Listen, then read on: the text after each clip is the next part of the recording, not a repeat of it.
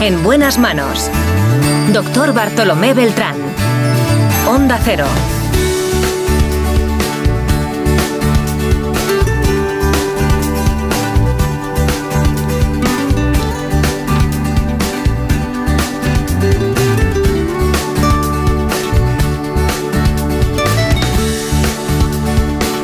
¿Qué tal? Muy buenos días, me alegro mucho de saludarles. Está con nosotros en la realización Gabriela Sánchez.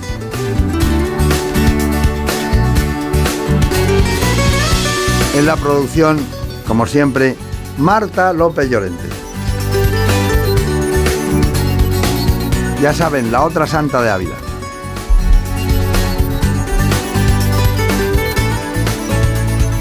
Me acompaña en el espacio Marina Montiel.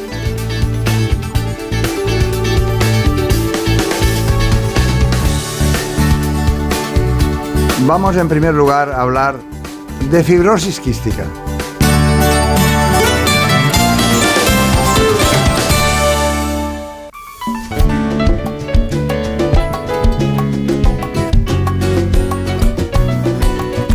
Hemos elegido la fibrosis quística de la mano de la doctora Rosa Girón porque es responsable de la unidad de esta especialidad en el servicio de neumología del Hospital Universitario La Princesa de Madrid. Me ha dicho la luna que ya no la mira. Cuando te ilumina le vuelves la cara. Me ha dicho la luna que si no la miras contigo se enfada. Me ha dicho la luna que ya no la mira. ¿Qué cosas dice la luna, Dios mío, en esta mañana? Y que tú te paras en otra ventana. Muy especial, por cierto. tú metes la cara. Me ha dicho la luna que tú no la miras.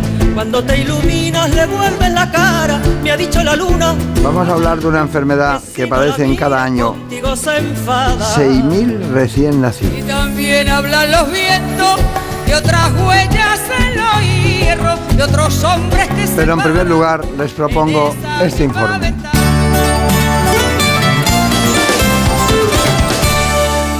La fibrosis quística es una enfermedad crónica y hereditaria.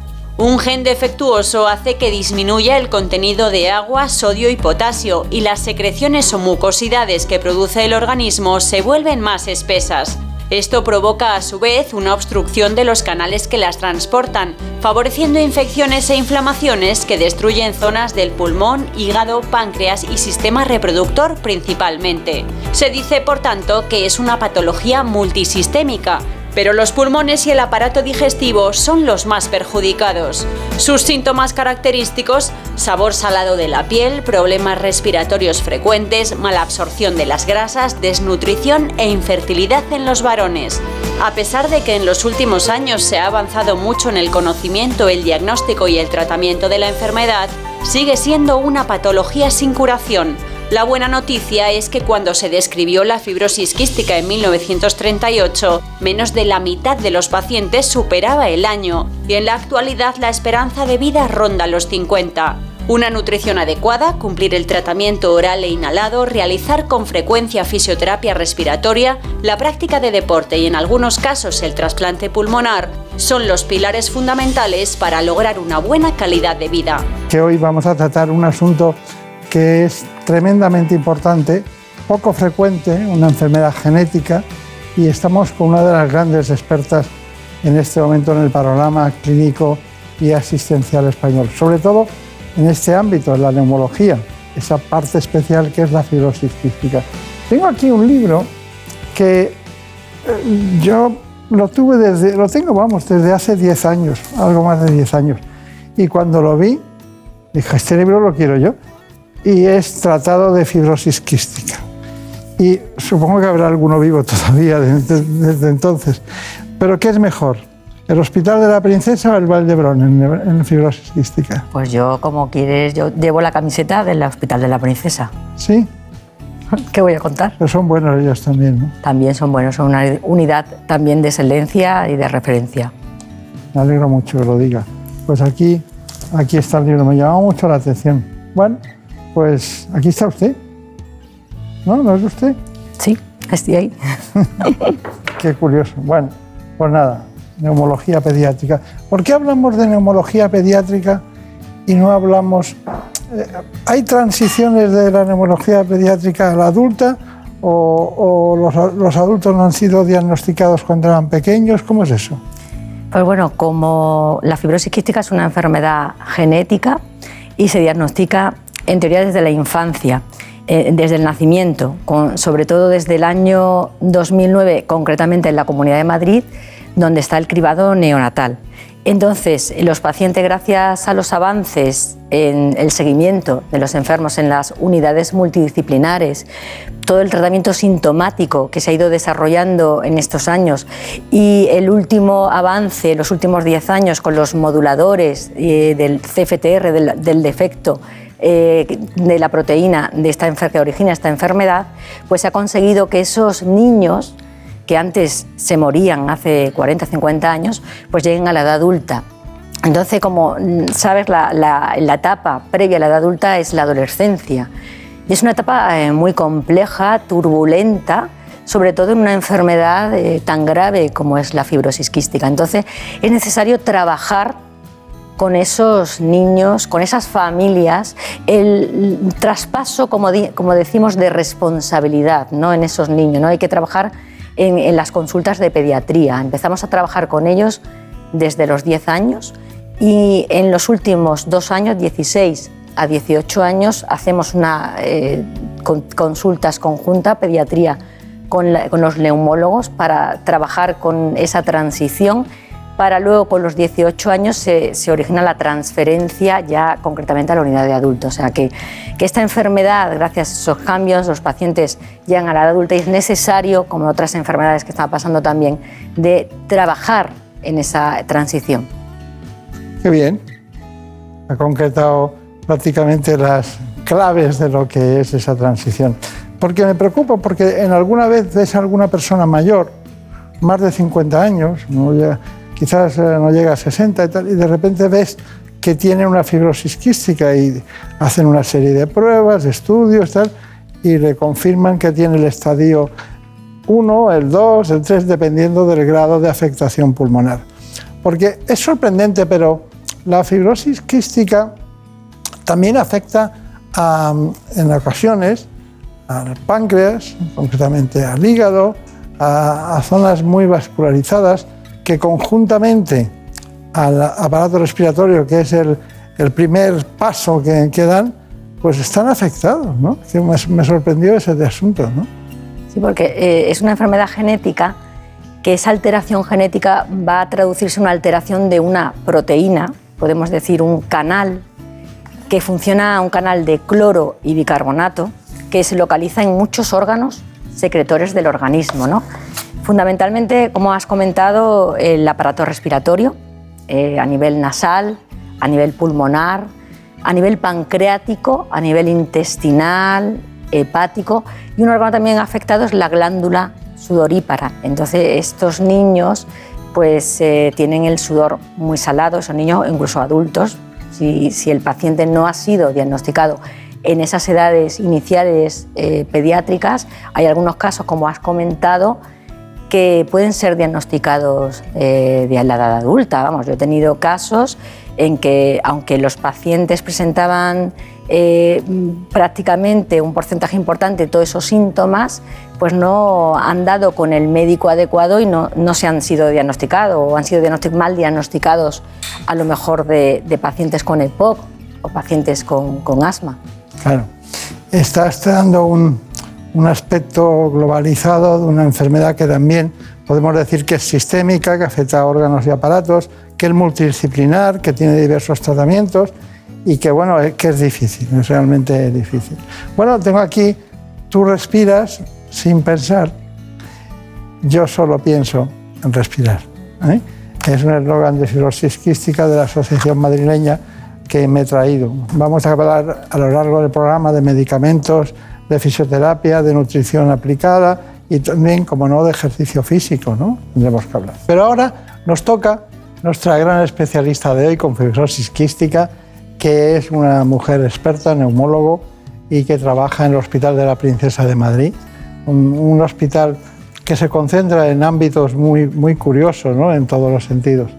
Eh, siempre hemos visto la unidad de patología, eh, concretamente otras disciplinas que han tenido un gran interés, como aparato digestivo, eh, incluso en el ámbito de la cardiología, pero ella lleva un tema que es apasionante y difícil. Rosa Girón, ¿quién es Rosa Girón? hacemos un breve resumen a un, a gran currículum. La doctora Rosa Girón Moreno es neumóloga del Hospital Universitario La Princesa de Madrid y coordinadora de la unidad de fibrosis quística. Además, es tutora de médicos internos residentes de neumología e investigadora principal de varios proyectos de investigación relacionados con la fibrosis quística. El equipo multidisciplinar liderado por ella fue acreditado como unidad de referencia con distinción de excelencia en diciembre de 2022 por la Sociedad Española de Fibrosis Quística. Bueno, eh, empezar el día con un tema tan difícil, tan complicado, porque cuando se tiene esta patología se tiene para toda la vida y hay que estar muy encima de ella. Bueno, eso es lo que se busca y se pretende, una buena calidad de vida. Pero sabemos que se hereda, doctora Girón, pero eh, ¿cómo se hereda? Pues es una herencia autosómica recesiva. ¿Qué quiere decir eso? Pues que para padecer la enfermedad necesitas heredar un gen alterado de tu padre y un gen alterado de tu madre. Entonces, los portadores, que son las personas que solamente tienen un gen, como en este caso serían tus padres, son asintomáticos, por lo cual puede suceder, claro, dos personas portadoras se juntan y tienen un 25% de padecer, de tener un hijo afecto, un 50% de ser portador y un 25% de, de sanos. Está bien. ¿Y cuáles son los síntomas principales? Pues los síntomas principales son ese sudor salado como consecuencia de afectación de la glándula ¿no? y a veces cuadros de deshidrataciones, sobre todo en épocas de calor. Eh, pacientes con sinusitis y con bronquitis e infecciones respiratorias de repetición problemas nutricionales originados por la afectación del páncreas esa imposibilidad del páncreas de poder digerir esas grasas. También a nivel intestinal, cuadros obstructivos, también eh, pueden darse litiasis a nivel biliar, son y la infertilidad en, los varones. Está bien, está bien, es complicada desde luego, pero eh, eh, ¿qué criterios necesitan ustedes para establecer un diagnóstico? Eh, la prueba básicamente es la prueba de una prueba del sudor. Como hemos dicho, como consecuencia de la afectación de la glándula sudorípara se produce un sudor salado. Entonces se hace lo que se llama el test del sudor, que a través de unos pequeños electrodos colocados en el antebrazo del niño, la sospecha del paciente con sospecha de fibrosis, y se estimula esa glándula, se recoge a través de un, un capilar redondeado el sudor y se analiza y tiene que estar por el por encima del cloro de 60.000 equivalentes por, o milimoles por litro. Entonces, el test del sudor es la prueba de confirmación de la enfermedad. Y luego, como es una enfermedad genética, pues eh, lo ideal es identificar esas mutaciones que tienen esos pacientes afectos. Está bien. Bueno, eh, María Montiel nos tiene que contar algo muy especial en este sentido, que es lo que se va a llamar en el diagnóstico de fibrosis, sobre todo. Eh, me gustaría saber todo ese asunto en relación con el cribado neonatal. Vamos a ver. En efecto, como en todas las enfermedades, es fundamental el diagnóstico precoz, pero también controlar su evolución de forma periódica. Para conocer cómo se realizan ambas, hemos acudido a los hospitales Niño Jesús y La Princesa de Madrid, donde dos especialistas en fibrosis quística nos lo han explicado con detalle. Vean. El diagnóstico de la fibrosis quística a día de hoy se hace fundamentalmente a través del cribado neonatal todos los recién nacidos se les hace una determinación a las 48 horas de vida de la sangre del talón y en función de los resultados que obtenemos sospechamos que ese bebé puede tener una fibrosis quística y llamamos a la familia en las unidades de referencia de cribado para que vengan al hospital a hacer una prueba del sudor. Consiste en estimular la producción de sudor en el bebé en el antebrazo o en la pierna y determinar la concentración de cloro en el sudor del paciente. Las personas con fibrosis quística tienen una concentración de cloro en el sudor más elevada que la población general. Además, esto hay que complementarlo con un estudio genético, porque es el que nos va a indicar cuáles son las mutaciones que tiene afectadas ese paciente en concreto. Otra de las pruebas que nosotros hacemos en el seguimiento habitual de los pacientes es una prueba de esfuerzo, una ergometría cardiorrespiratoria que nos sirve para ver cuál es la capacidad de ese niño para hacer esfuerzos físicos. El seguimiento de nuestros pacientes en la unidad se hace hasta que son adultos. Lo que tenemos es un programa de transición que empezamos sobre los 12 o 13 años junto con el Hospital de la Princesa para que ese salto a un hospital de adultos no sea un cambio muy brusco. Los pacientes cuando son adultos pasan a nuestra unidad y les solemos hacer seguimiento cada mes o cada tres meses dependiendo de la gravedad. En la consulta lo que solemos hacer son seguimientos de la microbiología mediante esputos y unas pruebas respiratorias que es una espirometría, que consiste en soplar y ver la capacidad pulmonar. Llevar un seguimiento estrecho del paciente en nuestras consultas es fundamental para tener controlada la evolución de la enfermedad. Bueno, muy bien. ¿Ustedes reciben pacientes de cribado concretamente neonatal? Pues eso es un aspecto que queremos ahora, diríamos, pelear, porque el cribado neonatal en la Comunidad de Madrid empezó en verano del 2009, entonces todos los pacientes diagnosticados por cribado, como se ha explicado, pues son remitidos en la actualidad solamente a dos unidades, la unidad del 12 de octubre y el Ramón y Cajal, y nosotros llevamos reivindicando que como unidad fuerte y potente y sobre todo después de nivel de excelencia que nos acaban de otorgar, pues reclamamos que también seamos como parte del reparto de, podemos decir, de pacientes preseleccionados con el cribado neonatal. O sea, es una de las cosas que queremos reivindicar en, ahora mismo en la Comunidad de Madrid. Hacen ustedes bien. Pero no se ponga tan seria, que se consigue mejor. Es un tema que me, preocupa. No, es verdad, pero la preocupación puede, ir, puede llevar implícito eh, la alegría de conseguir cosas como hacen ustedes. Sí, lo conseguimos. De todas maneras, le voy a decir una cosa. Cuando se tiene una fibrosis quística, eh, se pone mal toda la familia. ¿eh? Toda la familia tiene una preocupación brutal, ¿no? Y parece que nunca lo puedes arreglar, ¿no? Que siempre tienes la gran amenaza, porque fíjense, ¿los trasplantes se siguen haciendo o no? Pues se siguen derivando pacientes a trasplante, pero tenemos la suerte que en los últimos 10 años se han ido eh, apareciendo nuevos fármacos que intentan reparar ese defecto, esa proteína que está alterada y que se encuentra en estos órganos secretores, y entonces se ha evolucionado muchísimo en, en la enfermedad. Entonces se ha reducido bastante el número de pacientes que se remiten a las unidades de trasplante. Usted se refiere a los moduladores, ¿no? Moduladores CFTR, sí, como llamamos. Bien, bien, bien. Vamos a seguir avanzando en ese campo porque es muy importante y muy necesario. Bueno, me gustaría mucho conocer este tema en los niños para ver no solo los síntomas, sino la calidad de vida que pueden tener. Pues como hemos visto en los primeros días de vida se diagnostica la enfermedad, pero ¿qué síntomas tienen los niños con fibrosis quística y cómo es su calidad de vida? Se lo hemos preguntado al doctor Alejandro López Neira, neumólogo pediátrico del Hospital Universitario Niño Jesús. Los recién nacidos diagnosticados de fibrosis quística desde las primeras semanas o meses de vida pueden tener ya afectación digestiva. Esos síntomas fundamentalmente son síntomas de mala absorción y por tanto tenemos que suplementarles con medicamentos que les ayuden a absorber de manera adecuada los alimentos. Pueden llevar una alimentación prácticamente normal, pero que sea un poco más calórica de la, habitual porque tienen un gasto energético mayor y eh, lo que tienen es que adaptar los productos que tienen que tomar para digerir bien los alimentos a la cantidad de grasa que están ingiriendo. Luego la, afectación respiratoria, pues desde las primeras eh, infecciones respiratorias, pues podemos ver que la evolución de estos pacientes no es la de los catarros normales que tienen el resto de los pacientes. La calidad de vida de un niño con fibrosis quística es muy parecida a la de un niño sano, pero la realidad es que la cantidad de tratamientos que tienen que hacer, sobre todo los aerosoles y la fisioterapia, pues al final les lleva a las familias entre una y dos horas cada día que tienen que estar dedicando a su enfermedad.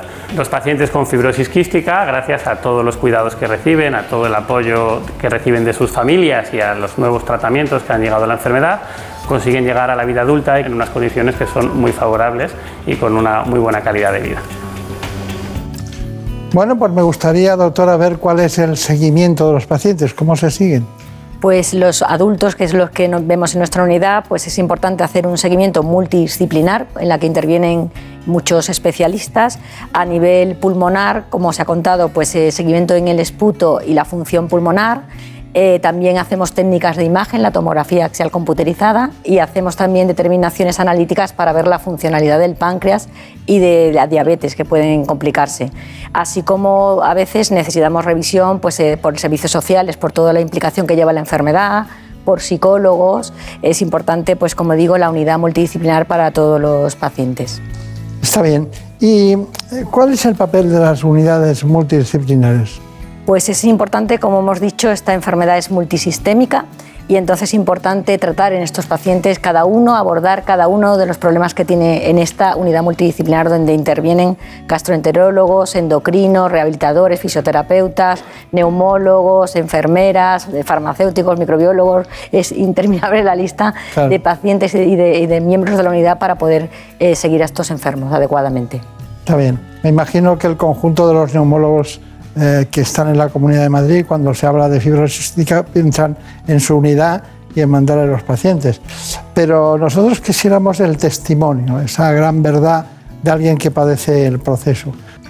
Pues quienes conocen de cerca esta enfermedad están de acuerdo en que la fisioterapia respiratoria es uno de los pilares del tratamiento de la fibrosis quística. Por eso hemos querido conocer a Teresa Hernández, fisioterapeuta del Hospital de la Princesa, y a uno de sus pacientes, Alejandro. La fisioterapia respiratoria es una herramienta eh, no farmacológica fundamental para el manejo de las secreciones, para reclutar a nivel alveolar y que la función respiratoria sea óptima. Hay tres aspectos fundamentales dentro del tratamiento de fisioterapia del paciente con fibrosis quística. Está la educación terapéutica y nosotros tenemos que darle las, herramientas para que ese autocuidado sea eficaz. Tenemos que trabajar, eh, por un lado, la fisioterapia respiratoria, adaptar las técnicas de fisioterapia a su situación clínica y también hacer ejercicio terapéutico diario. Tiene que hacer un mínimo de 30 minutos al día de ejercicio aeróbico, tiene que entrenar la musculatura, sobre todo de la caja torácica, para mantener la caja torácica abierta en óptimas condiciones para lograr una ventilación adecuada y, por otro lado, tenemos que trabajar la musculatura respiratoria. Tiene que hacer la fisioterapia respiratoria todos los días en un momento determinado, combinando con las nebulizaciones para limpiar de secreciones el, pulmón y poder tener una ventilación eficaz. La fibrosis quística es una enfermedad que te ocupa muchísimo tiempo a lo largo del día. Al despertar tengo que hacer una serie de ejercicios respiratorios junto a unos aerosoles y pues me ocupa bastante tiempo de por la mañana y repiten tanto al despertar como antes de irme a dormir. Hago deporte, todas las semanas, eh, puedo quedar con mis amigos perfectamente. Poco a poco vas adquiriendo más madurez, te vas acostumbrando también a, la rutina que tienes que hacer y con los años pues lo vas llevando mejor. Sí que es verdad que hasta que no tienes una cierta edad no empiezas a ser totalmente consciente de lo que conlleva tener fibrosis quística y del trabajo diario que tienes que estar haciendo para mantenerte en una línea normal. Bueno, ya vemos el testimonio. Doctora um, Girón, ¿cuál es el, tratamiento habitual de, de este tipo de pacientes? Pues habitual, la parte respiratoria es muy importante, todo lo que es ejercicio físico y fisioterapia, como se ha visto, el tratamiento de la infección de esas bronquitis por distintos microorganismos con diferentes antibióticos por vía nebulizada, por vía oral, a veces intravenoso, y tratamientos antiinflamatorios, broncodilatadores. La parte también digestiva, muy importante, con el manejo de enzimas pancreáticos para ayudar a ese páncreas alterado a absorber esas grasas, suplementos a veces vitamínicos y nutricionales, y fundamentalmente un seguimiento de, la diabetes en aquellos casos. Son, llamamos tratamientos sintomáticos de la, enfermedad. Doctora, me gustaría que, que me dijera, ya que hemos hablado prácticamente de todo, que me dijera cuáles serían las conclusiones que usted tiene sobre este proceso. Porque a mí me tiene muy preocupado, porque parece un gran obstáculo en la vida, que incluso un porcentaje muy, muy alto de pacientes mueren como consecuencia de la insuficiencia respiratoria. Así que Dígame. Pues hombre, yo soy muy optimista porque en los últimos 10 años con el desarrollo de esos tratamientos sobre el problema, sobre esa proteína, pues han conseguido que un 75% de los enfermos que pueden ser subsidiarios, estos moduladores CFTR, aprobados concretamente en, esta, en estos últimos, en diciembre del 2021, gozan de ese tratamiento unos 1.500 pacientes en España y con esos tratamientos se ha conseguido mejorar muchísimo, reducir las agudizaciones, mejorar el estado nutricional, casi normalizar ese test del sudor, por lo cual la calidad de vida de los pacientes ha mejorado muchísimo.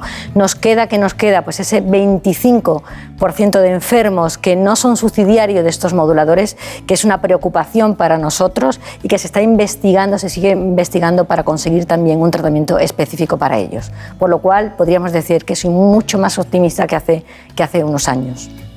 Está muy bien, gran tema este, ¿eh? gran tema.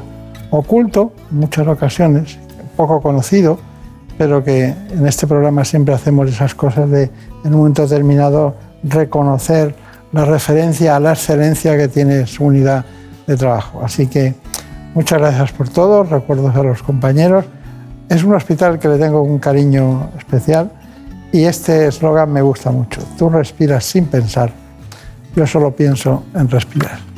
Gran, gran tema este de, la fibrosis. Que seas muy feliz, que tengas suerte. Mira, pues muchísimas gracias por dedicar a la fibrosis quística. Muchas gracias. En buenas manos. El programa de salud de Onda Cero. Dirige y presenta el doctor Bartolomé Beltrán. Es lógico. Murprotec, empresa líder en la eliminación definitiva de las humedades, patrocina la salud en nuestros hogares. Un día descubres que tienes humedades en techos, paredes, están por todas partes. ¿Qué puedes hacer? Llama a Murprotec. Llama al 930 1130 o entra en murprotec.es. Si con las humedades te las tienes que ver, ¿qué puedes hacer? Llama a Murprotec. 930 1130. Murprotec. Cuidando tu hogar, cuidamos de ti. En buenas manos. Mira, tenemos que hablar. Lo nuestro no funciona. Cada vez estoy más cansado. Se me hace todo un poco cuesta arriba. Cuando veo que volvemos a empezar, me puede la pereza. Sé que llevamos toda la vida juntos, pero no tenemos futuro. Es pensar en el día de mañana y... Si tú también quieres romper con la rutina, por fin no es lunes, con Jaime Cantizano. Los fines de semana desde las 8 de la mañana y siempre que quieras en la web y en la app. Onda Cero, tu radio. Es normal pensar que la radio hace mucha compañía, pero nosotros queremos agradecer la compañía que vosotros, los oyentes, hacéis a la radio. Porque cada día sois dos millones. Imagina si tenemos compañía, para rato, para 24 horas de contenido todos los días de la semana. Y no es de extrañar, porque entretenimiento tenemos para aburrir. Bueno, para eso justamente no. Yo dejaba esta sección para Divino. Estamos aquí para que el trayecto de vuelta a casa se os haga familiar, para que tengáis excusa para salir a correr, para que ese vuelo de varias horas se os pase volando y para que no dormir sea un sueño. Onda Cero, tu radio. Si eres de los que se duermen con las noticias, aquí eso de despertar interés se nos da bien. Nos acompaña Pedro Sánchez. He tratado siempre de, de, cumplir con mi palabra. ¿Y por qué nos ha mentido tanto entonces, presidente? Señor Núñez Feijóo, buenos días. ¿Está sí. usted insinuando que la dirección de correos ha tenido algún interés en que no se repartieran a tiempo los votos por correo? Pocos se atreven a preguntar lo que todos queremos saber, pero en Onda Cero contamos con más de uno. Si escuchar lo mismo de siempre te cansa, despiértate con Alsina. Más de uno con Carlos Alsina. De lunes a viernes desde las 6 y siempre que quieras en la web y en la app. Onda Cero, tu radio. Los fines de semana cuidamos de nuestras mascotas con Carlos Rodríguez. Vamos con las consultas, ya sabéis que nos las podéis mandar de cualquier tipo, de cualquier animal y ya está. Cuando el perro se anima mucho, el cachorro lo persigue y hasta le muerde en el costado y ya le ha arrancado pelo. ¿Qué tengo que hacer con eso? ¿Por qué el gato mete los juguetes en el bebedero? ¿Qué le Sí, pasa a este sí. gato? Como el perro y el gato. Cuidaros mucho y como siempre, sois la caña de España. Sábados a las 3, domingos a las 2 y media de la tarde y siempre que quieras en la app y en la web de Onda Cero. Patrocinado por Menforsan, los especialistas en cuidados, higiene y cosmética natural para las mascotas. Te mereces esta radio. Onda Cero, tu radio. ¿Sabes qué pasó con el cerebro de Einstein? Einstein falleció en 1955 Según sus últimos deseos, fue incinerado y sus restos fueron esparcidos en algún lugar secreto. Pero pocos saben que durante la autopsia el patólogo Thomas Harvey extrajo su cerebro y lo cortó en 240 trozos. En 1998, Harvey y otros científicos devolvieron los restos que tenían, a excepción de 24 piezas que podrían estar actualmente en cualquier parte del planeta. En la tertulia Zona Cero de la Rosa de los Vientos hablaron de esta y otras historias muy interesantes. Si no escuchaste el programa o quieres volver a escuchar cualquier sección a la carta, entra en la web y en la app de Onda Cero. No te pierdas nada. Onda Cero, tu radio.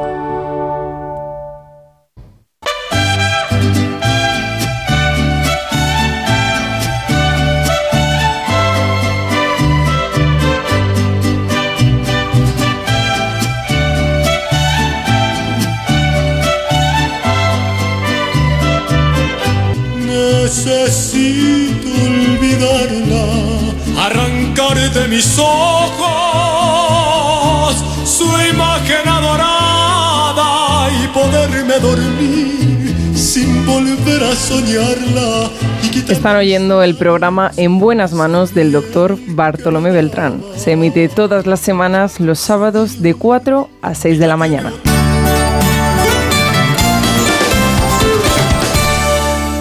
Me quedo callado, soy como un niño dormido que puede despertarse con apenas solo un ruido. Cuando menos te lo esperas, cuando menos lo imagino, sé que un día no me aguanto y voy y te miro y te lo digo a Seguimos adelante con Gabriela Sánchez, Marta López Llorente y Marina Montiel. Pues no sabes cuánto tiempo en mis sueños has vivido. Vamos a hablar de varices. Sepan ustedes que eso lo hacemos con el jefe de unidad de Angiología y Cirugía Vascular del Hospital Rubén Internacional de Madrid. Pero también le va a acompañar hoy el doctor Santiago Zubicoa, que es especialista en radiología intervencionista. Trabajan los dos en el Rubén Internacional de Madrid.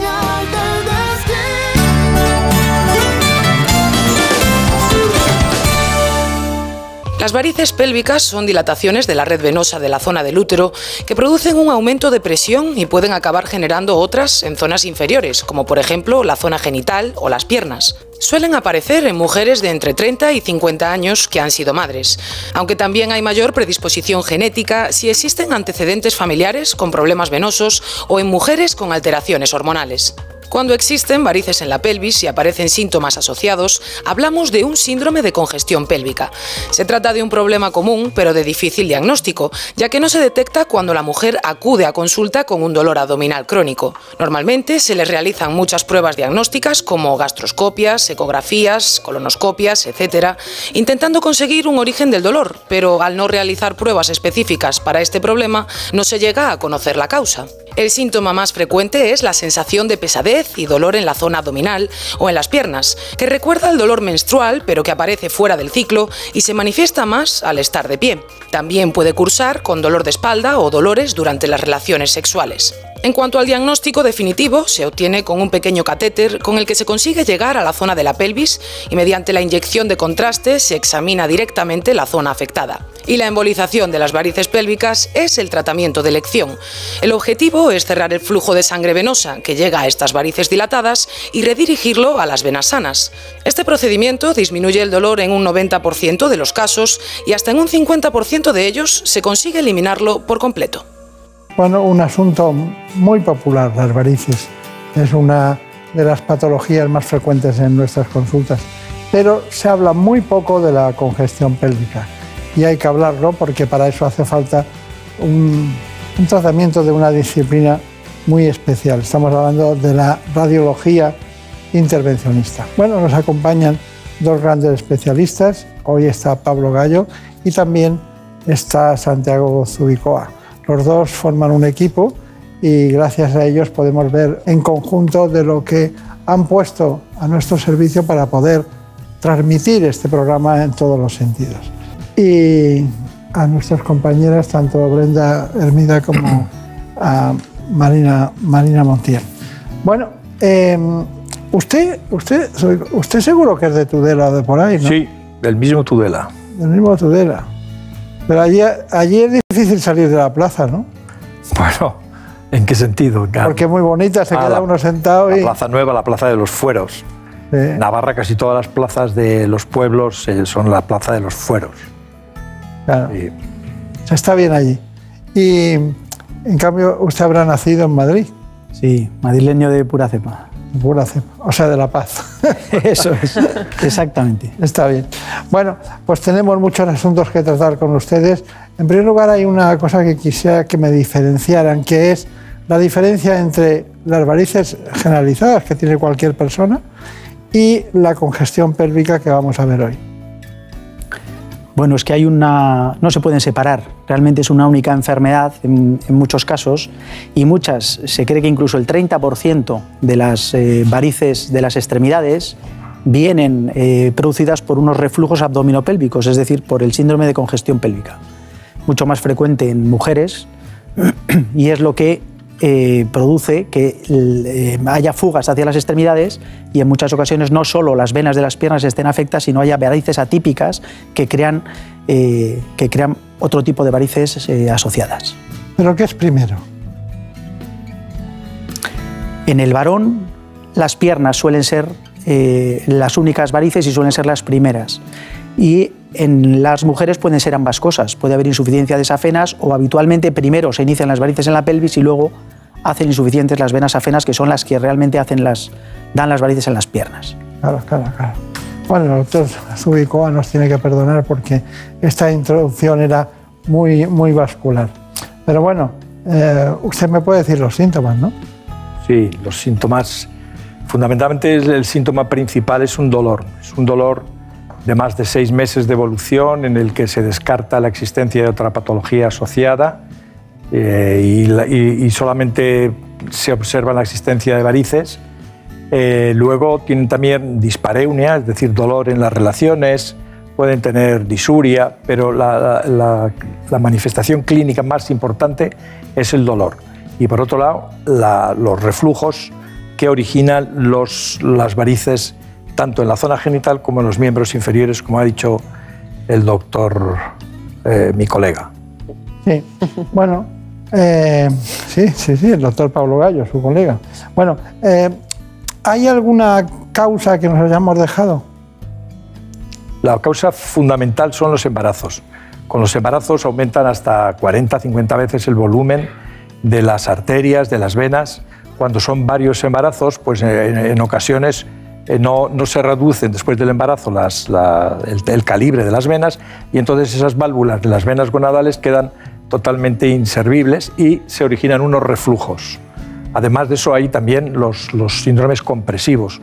Hay algunas personas que tienen pues, unos estrechos naturales, igual que el de la salida de toras, el síndrome de Nacracker, la compresión de la vena renal, el May Turner, y esos por sus reflujos originan también eh, inversión de flujo de las gonadales y eh, desencadenan la- las varices pélvicas. Hay algunos casos raros de avalvulación congénita primaria y otros casos son mixtos, es decir, personas que tienen síndromes compresivos y que a la vez desarrollan embarazos. Estas serían las cuatro causas fundamentales. Me gustaría recordar quiénes son los dos especialistas invitados hoy al programa. Vamos a conocerlos un poco mejor. El doctor Pablo Gallo es cirujano vascular especializado en patología arterial y venosa. Destaca en el estudio, diagnóstico y tratamiento de las varices pélvicas, con más de 20 años de experiencia en este campo. Actualmente es jefe de servicio de angiología y cirugía vascular del Hospital Ruber Internacional en Madrid. Por su parte, el doctor Santiago Zubicoa es radiólogo responsable de la unidad de radiología intervencionista en este mismo hospital. Ambos cuentan con numerosas publicaciones y reconocimientos por su amplia labor en favor de la ciencia y la medicina. Bienvenidos. Bueno, pues están aquí muy bienvenidos, eh, como ustedes ya han conocido anteriormente. Qué bien se ve, ¿verdad? Se ve estupendamente. Doctor Zubicoa, me gustaría saber exactamente cómo se diagnostica, concretando. El diagnóstico fundamental es el ecodoppler. El ecodoppler y luego el diagnóstico por sistema de imagen, bien el angiotac o la resonancia magnética. Y finalmente, la confirmación diagnóstica se hace mediante la flebografía pélvica, que es una prueba que se hace con un acceso de una vena de la flexura del codo con un catéter de 125 centímetros de longitud que explora todas las venas gonadales, eh, ilíacas internas y confirma la existencia de esa, de esa patología, a lo que a, su vez conlleva que en el mismo acto se puede realizar el procedimiento terapéutico. Está bien. Bueno, doctor Gallo, ¿en qué consiste el tratamiento? Bueno, el tratamiento está enfocado en, en un primer momento a todo ese arsenal que tenemos para las varices de los miembros inferiores, porque al final es la misma patología. Hay medidas higiénico-dietéticas que todos sabemos, como mantener eh, el peso adecuado, hacer ejercicio, dieta saludable, evitar el calor. Eh, y también eh, las medias elásticas, la compresión elástica es clave en todo este tipo de patologías porque todas esas fugas se intentan contener a través de la media elástica. También los venotónicos, que usamos mucho sobre todo en los meses de verano, pueden ayudar a las pacientes y cuando tienen un eh, dolor muy relacionado con, el eh, tema de la menstruación, los tratamientos ginecológicos que usted conoce bien también pueden ayudar eh, en este caso. Pero realmente cuando las pacientes están limitadas y, no, y no pueden hacer su vida habitual, hay que realizar la prueba que dice el doctor Zubicoa para confirmar esas varices y en ese mismo acto, si podemos, tratarlas. Está bien. Bueno, eh, Brenda Armida, ¿nos das, por favor, cuál sería el perfil clínico del paciente? Vamos a ver, aunque las varices son, pélvicas son algo desconocido para muchas personas, pueden llegar a causar grandes molestias a quienes las padecen. Nosotros nos vamos a ir a quirófano para solucionarlo, pero antes de nada queremos conocer el perfil de la paciente que va a ser intervenida, cuál es su patología exactamente y de qué manera se va a corregir. Los doctores Gallo y Zubicoa nos lo cuentan. Presentamos el caso de una mujer de 50 años que acude a nuestra consulta con dolor pélvico crónico y al realizar las pruebas que solemos hacer en consulta, entre ellas la ecografía transvaginal, se observan grandes varices alrededor del útero y los ovarios, producidos en parte por los embarazos que ella ha tenido, por lo que vamos a realizar un estudio pélvico para ver esas varices y su comportamiento y esto nos lo va a explicar ahora el doctor Zubicoa.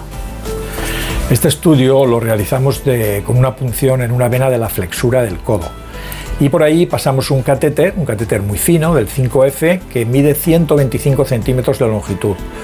Con ese catéter, con el extremo distal del catéter, canalizamos, estudiamos las venas, vemos y confirmamos si hay una congestión pélvica y en el mismo acto realizamos un tratamiento mediante embolización, es decir, mediante oclusión selectiva de estos reflujos, de estas venas patológicas. Bueno, doctor Zubicoa, ¿cuánto tiempo lleva eh, practicándose eh, todo el tratamiento de embolización? Pues yo creo que más de 30 años. Yo puedo decir que soy un pionero aquí en el país. Nosotros empezamos, porque las primeras publicaciones de la congestión pélvica las hizo eh, Hobbes, un, un, médico inglés, un cirujano vascular inglés, ya en el año 1976. Y hablaba de la congestión pélvica. Y luego en Colombia el doctor Lecter, Abraham Lecter, también tuvo una publicación 10 años después. Nosotros empezamos ahí a interesarnos en este tema y conforme fueron desarrollándose los, los, digamos, los adelantos tecnológicos en cuanto a catéteres y eso, pues fue desarrollándose esta técnica. Pero esto lleva más de 30 años haciéndose. Eh, doctor Gallo, ¿me podría matizar qué relación tiene este síndrome con las varices de las piernas? Ya sé que ha indicado algo anteriormente, pero matícelo. Sí, realmente, cuando no se conocía antes de, estas fechas que ha comentado el doctor Zubicoa, al no pensar que estas varices podían depender de la pelvis, se trataban las piernas, se trataban las venas afenas, pero muchas mujeres que tenían este tipo de patología recibiban, tenían varices, y hay gente que está operada de varices 5, 6, 7 veces a lo largo de su vida, porque nunca se ha solucionado el problema eh, original, que es las varices producidas por los embarazos, sobre todo en la pelvis. Esa es la clave porque, eh, como he comentado antes, el 30% de, los, de las varices de las piernas vienen de reflujos abdominopélvicos. Es clave en toda paciente, sobre todo eh, en, las mujeres, realizar en consulta un estudio por ecodoppler no solo de las piernas, sino también abdominal y transvaginal para ver si de verdad tienen este tipo de patología, porque si no, tratando las piernas solo estamos tratando la mitad del problema.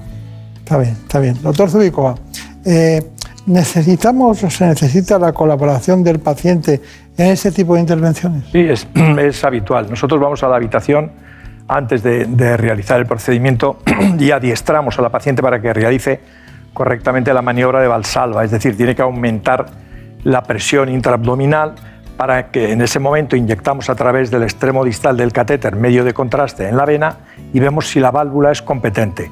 Si la paciente no colabora es muy difícil obtener buenas imágenes de los reflujos, tanto los que originan la congestión pélvica como los reflujos que son los que dan las, las fugas o a los miembros inferiores. Además de la maniobra de Valsalva, le, le adiestramos para que realice también una apnea en determinados momentos y una hiperinsuflación para poder acceder selectivamente a la vena renal izquierda. O sea, los pacientes tienen que estar sedados, pero deben colaborar. Bueno, por eso lo dejamos descrito aquí, pero me gustaría ver la cirugía concretamente de este tipo de casos como es. Sí, ha llegado el momento de entrar en los quirófanos del Hospital Ruber Internacional para tratar estas varices pélvicas. Como ya nos han explicado, el procedimiento consiste en realizar una embolización de las venas que no están sanas, es decir, se cierran las venas defectuosas para que no puedan seguir agrandándose y causar así dolor. Bueno, empezamos el procedimiento, vamos a pinchar una vena de la flexura del brazo, podemos acceder ya a todo el sistema venoso y concretamente vamos a ir al estudio de las venas de los ovarios y las venas de la pelvis. Ahora la guía, si os fijáis, está pasando, intentando pasar el corazón, se, se está enroscando en el corazón y nos interesa bajar a la cava para acceder a esas venas de la pelvis. Ahora mismo hemos accedido a la primera vena para el estudio, es la vena renal izquierda. Vamos a meter contraste, estudiar su morfología y esto mismo vamos a ir haciendo con cada una de las venas de la pelvis. Podéis ver en la imagen la serie que hemos hecho en la vena ilíaca izquierda, en la que hay una gran compresión y por eso se ven distintas ramas que intentan que esa sangre confluya y vuelva a llegar al corazón. Ahora estamos dentro de la vena del ovario derecho, hemos visto que hay grandes varices que conectan con la vulva y alrededor del útero. Y vamos a proceder a embolizar esta vena con espuma y con coils. El coil no es más que un alambre con pequeños pelitos que coge la forma una vez que eh, lleguemos a la vena adecuada y permite que esa vena se ocluya de manera programada.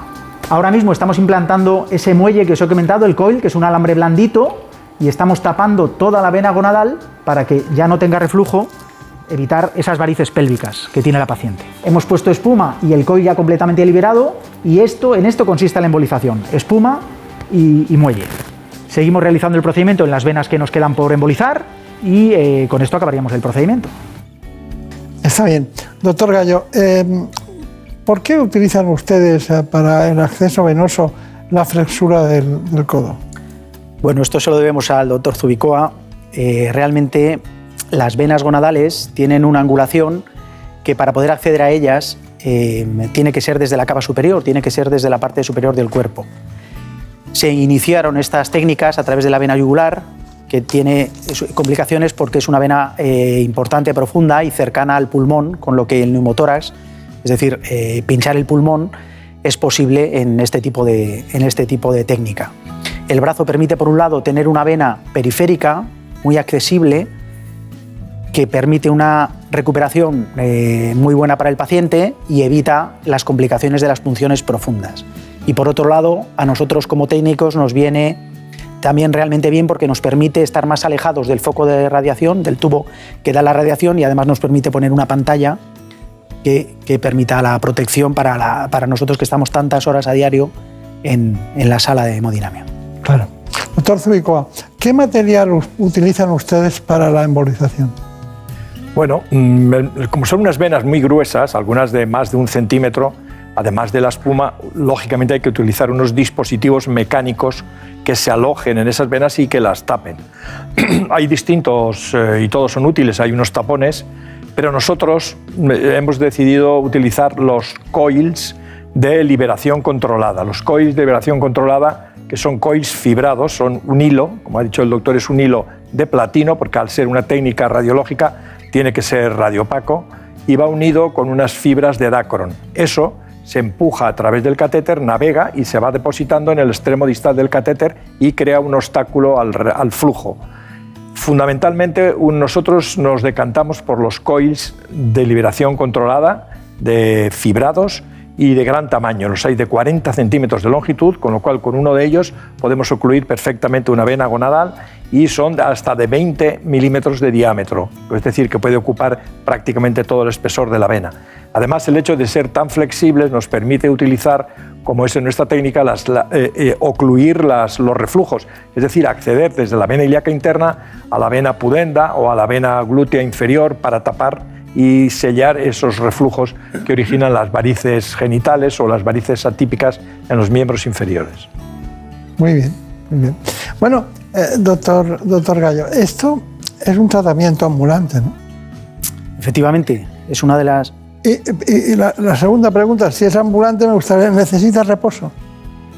Realmente es un tratamiento ambulante porque al hacerse a través de- del brazo, con un apósito de compresión similar al que se utiliza cuando a alguien se le hace una extracción sanguínea, se puede hacer todo el tratamiento. Entonces la paciente no tiene por qué ingresar, está unas horas eh, después del procedimiento en observación y posteriormente puede ir a su domicilio. No es una prueba que necesite reposo, pero sí que recomendamos durante una semana o 10 días pues no hacer ejercicio, no coger peso y tener un poco de cuidado porque esos coils se están asentando en las venas eh, de la pelvis. Claro, claro. Bueno, Brenda Hermida, eh, me gustaría ver lo que saben llamar el postoperatorio. Sí, para finalizar el proceso vamos a ver algo particular de esta intervención y es que la paciente ha estado despierta en todo momento y colaborando con los cirujanos. Además sabremos también cómo serán para ella las horas y días inmediatamente posteriores a salir del quirófano. Vean. Bueno, aquí pueden ver que la paciente está perfectamente, está sedada, pero está colaborando porque tiene que realizar maniobras de valsalva, aumentar la presión cuando inyectamos. Ahora vamos a inyectarle la espuma en las varices pélvicas, coja un poquito de aire, apriete, Sí, yo no siento nada, estoy perfectamente. Estoy perfectamente y sin ningún dolor de ningún tipo. Listo. Una vez acabado el procedimiento, esta paciente por la tarde podría ir a su casa. No es el caso de ella, que va a ser intervenida de varices, precisamente porque estas fugas le han desarrollado, por tener mucho tiempo, el problema de la pelvis y han desarrollado varices en las extremidades. Pero habitualmente la paciente va a su casa este, en el mismo día y puede estar unos días con un poco de molestias pélvicas tipo regla, pero sin necesidad de baja y con una incorporación laboral eh, muy rápida. Puede tomar ibuprofeno o algún otro antiinflamatorio unos días y solemos hacer un control al mes con una ecografía transvaginal para ver la, para ver la evolución. Estamos hablando solo de, de mujeres en general, ¿no? Porque se ve la diferenciación de esta patología. Pero, doctor Zubica, ¿qué complicaciones tiene concretamente la embolización? Bueno, la embolización, hay lo que se llama el síndrome post-embolización, que no es realmente una complicación. Depende del volumen, del calibre, de las venas que tratamos, pues eso da unos, unos, sín- unos síntomas luego de una febrícula, cierto dolor durante unos días que se combate perfectamente con cualquier analgésico. La complicación más temida sería la posible migración de ese material, que entonces iría al sistema pulmonar. El hecho de utilizar estos COIs de liberación controlada nos permite que si hay un mal posicionamiento inicial se pueda abortar el lanzamiento. Y yo diría que, que eso serían las únicas complicaciones que hay. Doctor Gallo, ¿cuál- cuál- cómo es el posoperatorio? Hemos visto.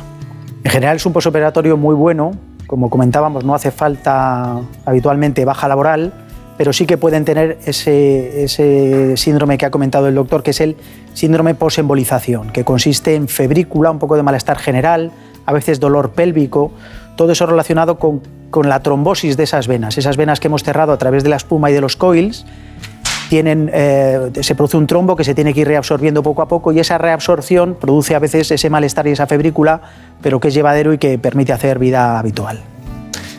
Doctor Gallo, ¿ya no necesitan ustedes la cirugía abierta? Bueno, afortunadamente, gracias a, Scheldinger, que fue el radiólogo que descubrió el acceso vascular mediante, mediante una punción, porque antes solo se podía pinchar y retirar la aguja, pero gracias a este, a este médico podemos mm, tener una aguja, una guía y un catéter y acceder a las venas de manera permanente para poder hacer los procedimientos. Con lo que ahora casi todos los procedimientos se hacen navegando, por tanto por las venas como por las arterias. Desgraciadamente hay casos en los que no puede ser así, sobre todo en el tema de las compresiones. Las compresiones, que hablaba antes el doctor Zubicoa, suelen ser más en el lado izquierdo, porque por dentro no somos simétricos y la cava está, más, está en el lado derecho y tanto la vena de la pierna como la vena del riñón izquierdo tienen mayor dificultad en drenaje. Cuando la compresión de la vena de la, es en el, en el caso de la pierna, eh, se puede tratar endovascularmente eh, con un stent, pero la compresión renal tiene mayor complicación con el stent, a veces da dolor y en esos casos sí que usamos la cirugía abierta para derivar esa- ese riñón Claro. de la pinza aortomesentérica, que es la que produce la compresión. Y, doctor, doctor Zubico, en el caso de las, de las compresiones, ¿cuál es el tratamiento en general? Bueno, en general, al ser una técnica endovascular, sería lógicamente la colocación de un stent. en un stent autoexpandible que se coloca con, bajo, con técnica radiológica y, sobre todo está muy bien aceptado y muy bien diseñado para la vena, para el síndrome de Mike Turner, que es la compresión de la, de la vena ilíaca. En, el, en, el, en, la vena renal, pues ahora está un poco en entredicho porque los stent parece que producen dolor. Posiblemente yo soy partidario de las técnicas endovasculares del stent por no hacer cirugía abierta. Lo que ocurre es que quizá no hay todavía un stent especialmente diseñado para tratar este tipo de patología. Y mientras tanto, pues lo ha, se está haciendo cirugía abierta. ¿eh? Bueno, ha llegado el momento de que ambos dos nos den las conclusiones. Doctor Gallo, ¿cuáles son sus conclusiones de lo que hoy hemos aportado? Bueno, el síndrome de congestión pélvica realmente, eh, como conclusión, yo diría que es una patología infradiagnosticada. Vemos eh, a diario mujeres que han dado muchas vueltas, como comentaba antes Brenda, eh, a través de médicos, se han hecho pruebas, se han operado de otras cosas, se les han hecho cirugías laparoscópicas para, para, posible endometriosis y esa es, eso es clave. Hay que pensar en este síndrome no solo nosotros, sino todos los médicos que ven este tipo de pacientes porque eso es, es, la gran desconocida, es como la punta del iceberg. Parece que las varices de las piernas es la única manifestación, pero cuando uno empieza a preguntar, pues la paciente tiene otras muchas clínicas que, que no se han asociado con esto. Está bien.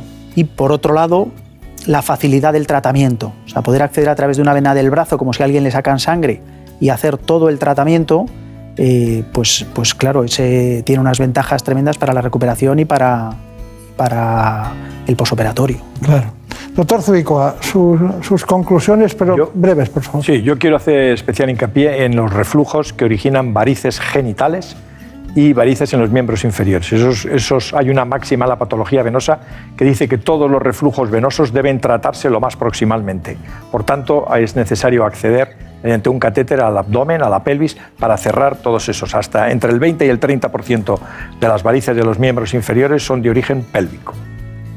Bueno, está, está muy bien. Pero eh, las mujeres cuando acuden a la consulta, ¿por qué síntoma más frecuente acuden?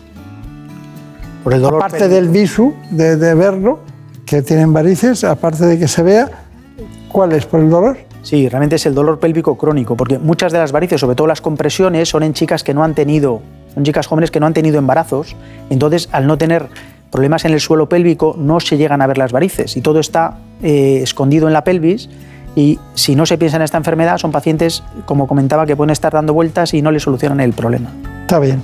Bueno, María Montiel, muchísimas gracias, ha sido un placer. Brenda Armida, ya ves que los médicos te consideran un compañero más en quirófano. Y yo a ellos, agradecida además. bueno, pues nada, doctor Zubicoa, doctor Gallo, que sean muy felices, muchos recuerdos a los compañeros del Ruber Internacional y mucha suerte. Hasta pronto. Muchas gracias. gracias.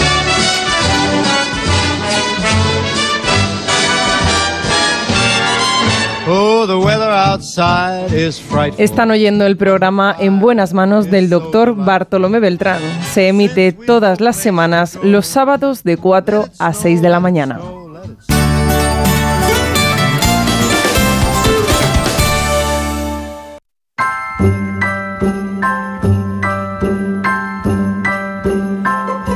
Have a holly jolly Christmas.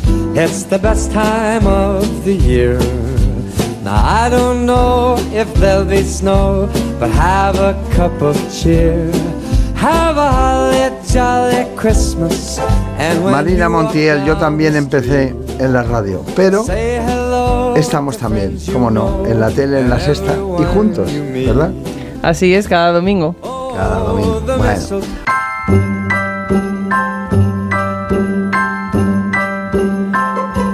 Have a jolly Christmas. It's the best time of the year. Now I don't know if there'll be snow, but have a cup of cheer. Have a holly jolly Christmas. And when you walk down the street, say hello to friends you know and everyone you meet. Oh, the mistletoe is hung where you can see. Somebody waits for you. Kiss her once for me. Have a holly jolly Christmas.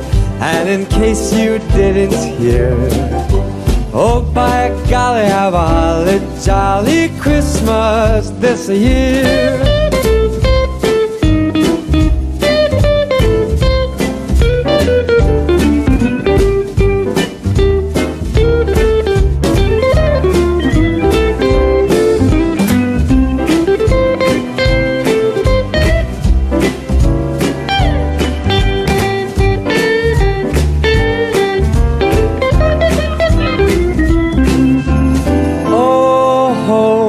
Mistletoe is hung where you can see. Somebody waits for you, just so once for me.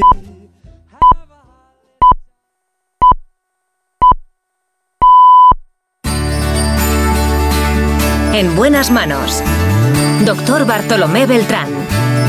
Onda Cero.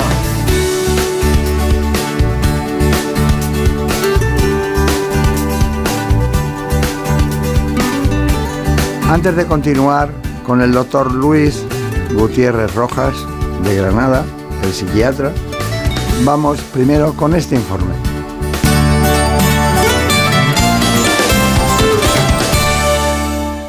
Ancestralmente y por naturaleza, el ser humano tiene anhelos de libertad. Se supone que es lo más cercano a alcanzar la felicidad. Pero la realidad es que, si preguntásemos, la gran mayoría de personas no sabrían decirnos qué es la libertad. Quizás dirían algo así como hacer lo que yo quiero, cuando yo quiero y sin tener que dar explicaciones. Pero curiosamente esto es un gran error. Las personas que de verdad son libres parecen estar mucho más cerca del sacrificio y la disciplina que del caos y el desorden. Porque para ser libre hay que tener un plan, buscar un camino y seguir una rutina. Hay que tomar decisiones y trabajar en la constancia para poder ejecutarlas. Por poner un ejemplo práctico, imaginemos a una persona con algún tipo de adicción. Quizás sea libre para llevar a cabo esa conducta que sabe que le hace daño, pero esa libertad es la misma que le esclaviza. Y tal vez la libertad debería de estar al servicio de otros intereses, como la potencial capacidad que tiene para aportarnos paz y prevenir nuestros niveles de ansiedad. En definitiva, la libertad, aunque no es el fin, es el medio que puede conducirnos a la plenitud y perderla poco a poco en pequeñas cosas puede desembocar en grandes problemas de salud. Hoy presentamos un libro, Vivir más libre, Vivir más libre, del profesor Luis Gutiérrez Rojas, y es que es catedrático concretamente en la Universidad de Granada. Está con nosotros, ya vino con la belleza de vivir, porque lo suyo realmente es la vida que nos ha tocado vivir. Encantado de estar aquí otra vez. También a nosotros nos gusta mucho que haya venido. Eh, siempre hay un Rojas en la psiquiatría, ¿verdad? La verdad es que venimos de una saga de, de familiares eh, rojas que empezó mi abuelo en, en Granada y yo ya soy de la tercera generación. Creemos, usted se ha dicho que creemos eh, ser libres. ¿Realmente lo somos? Bueno, yo creo que no podemos decir que somos libres, igual que no podemos decir que somos felices o que somos sanos o que somos alegres, porque la libertad es algo que va creciendo y decreciendo, ¿no? Podemos decir que podemos luchar por ser más libres e intentar no ir decreciendo en libertad. Está bien, está bien. Vamos exactamente con la presentación del invitado. Pues sí, el doctor Luis Gutiérrez Rojas es licenciado en Medicina y Cirugía por la Universidad de Navarra y doctor en Psiquiatría por la Universidad de Granada. Allí trabaja como psiquiatra en el Hospital Clínico San Cecilio y ejerce además como profesor en el Departamento de Psiquiatría de la Universidad de Granada. Es también presidente del Grupo Andaluz para el Estudio del Trastorno Bipolar y miembro de la Sociedad Española de Psiquiatría, Psiquiatría perdón, Biológica. También ha escrito dos libros, La belleza de vivir y el segundo libro, Vivir más libre, del que les hablaremos a lo largo del programa de hoy. Estoy encantadísimo de estar aquí. Eso está bien, nosotros también. Y lo que cuesta llegar desde Granada, ¿eh? Bueno, ahora ya con el AVE lo tenemos un poquito más fácil. ya lo veo, ya lo veo. Bueno, nosotros siempre preparamos el espacio con, con un informe, pero antes díganos qué, qué, qué es así sencillo, claro, concreto, eh, eh, una situación, una enfermedad bipolar. Bueno, un trastorno bipolar, de forma así muy, muy escueta, es una enfermedad en la cual el paciente padece episodios de depresión, todos conocemos lo que es la depresión, una tristeza patológica, un estado de estar especialmente inhibido, desanimado, sin ganas de hacer cosas, con otros episodios que llamamos maníacos, no confundirlo con las manías, estado de euforia, de alegría patológica. Y ese paso de la tristeza patológica a la euforia patológica, o sea, de la tristeza a la alegría, le llamamos trastorno bipolar. Bueno, pues como tenemos el libro en las manos vivir más libre, ¿eh? está aquí. Ay, Dios mío, grandes problemas de salud, pero ¿podemos ser libres realmente? ¿Para qué queremos ser libres? Bueno, sí, la primera pregunta es si podemos ser libres. Yo creo que todos podemos ser más libres, ¿no? Porque de alguna forma todos estamos muy condicionados por nuestra genética, por nuestro físico, nuestro psíquico, nuestra condición económica, social. O sea que hay muchos condicionantes de la libertad. Pero estemos como estemos y estemos condicionados como estemos condicionados, siempre podemos crecer en libertad. ¿Para qué queremos ser libres? Esa sería una buena pregunta. Uno dirá, pues ser libre para eso, hacer lo que yo quiera, para estar siempre contento, para ser feliz, para estar siempre satisfecho. Dices, bueno, quizás es un concepto de la libertad que te va a llevar a engordar, ¿no? Porque si uno hace siempre lo que le da la gana, pues al final generará malos hábitos. Quizás tendremos que pensar un concepto de la libertad más pleno. Ser libre para hacer el bien, para mejorar a los que me rodean, para buscar lo correcto, para mejorar la vida de las personas, para poner mis talentos al servicio de los demás. ¿Esos serían los condicionantes? Bueno, los condicionantes pues, son eh, genéticos, son biológicos, son económicos, son eh, eh, psicológicos, son conductuales, porque uno ha recibido una educación y está muy condicionado por su familia. ¿no? Esos son los condicionantes. Me gusta poner un poco el, el ejemplo que es como jugar una partida de póker. Ahora que está tan de moda el Texas Hold'em, te dan solo dos cartas y tienes que jugar esa partida. Hay gente que le tocan muy buenas cartas, as, as. Hay gente que le tocan malas cartas. Pero no siempre el que le tocan mejores cartas gana y el que le tocan peores cartas pierde. Quizás es mucho más interesante con las cartas que nos haya tocado saber jugar la partida. ¿Y usted? Bueno, yo creo que soy una persona bastante afortunada, en, en muchos sentidos, fundamentalmente porque creo que he recibido una buena educación y porque tengo una familia maravillosa, pero eh, creo que la vida me ha enseñado a aprender eh, eh, a perder. ¿no? Yo soy del Atlético de Madrid y entonces he perdido Copas de Europa en el último minuto, con lo cual creo que he, he tenido, por, por, desgracia, que enfrentarme a la dificultad. Lo digo de broma y a muchas otras dificultades de la vida porque una, es difícil que uno les haga las cosas como quiere. ¿Y las personas libres siempre hacen lo que les da la gana? Bueno, de alguna manera las personas libres los que consiguen, y aquí hablábamos antes de los trastornos de personalidad, por ejemplo en el trastorno límite, donde hay una gran dificultad para el control de las emociones, las personas libres se dominan. ¿no? Una persona libre que dijera, soy puntual, soy ordenado, soy sincero, llego a la hora que quiero, me organizo, me planifico, oye, eso te da bastante paz, ¿eh? el que uno sea capaz de planificar o de querer hacer algo y hacerlo, me parece que es una característica que te une claramente a la alegría y a la felicidad. ¿Y, la libertad se ejerce día a día? Sí, de alguna manera podríamos decir que uno no es libre en grandísimas decisiones, porque las decisiones importantes de la vida, si me caso, qué estudio, tener un hijo, pues se toman de momentos muy, muy puntuales. La mayoría de las decisiones son microdecisiones de todo el día. Me levanto temprano, me pongo a estudiar, sigo tumbado a la Bartola, leo, no leo, llamo a mi madre, me preocupo por ella, estoy pendiente de un amigo, paso de todo el mundo, me engancho al móvil y me pongo a ver contenidos que me atrofian el cerebro. Uno está todo el santo día tomando decisiones y esas decisiones nos pueden hacer más o menos libres. Está bien. Bueno, Brenda Hermida, eh, me gustaría que nos hablara de personalidad. Pues vamos a ello. La personalidad es lo que define la manera de pensar de cada uno, es decir, cómo se comporta y cómo percibe a su alrededor. Pero cuando una persona se aparta notablemente de las normas culturales y de las conductas que el entorno social espera de él, se dice que sufre un trastorno de la personalidad. Los trastornos de personalidad son un grupo de afecciones en las que los individuos muestran patrones de pensamiento, percepción, sentimiento y comportamiento diferentes del resto de la sociedad considerada normal. Suelen iniciarse en la adolescencia o al principio de la edad adulta y son estables a lo largo del tiempo. Se han descrito 10 tipos de trastornos de la personalidad y por sus características similares se reúnen en tres grupos raros o excéntricos, dramáticos, emotivos o inestables y ansiosos o temerosos. Entre ellos destacan el trastorno límite de la personalidad, el trastorno de la personalidad antisocial y el trastorno de la personalidad por evitación. Estos tres tienen un resultado común, la complejidad ante las relaciones sociales. De todos ellos, el de mayor prevalencia es el trastorno límite de personalidad. Lo sufre cerca de un 2% de la población y además tiene un alto índice de suicidios.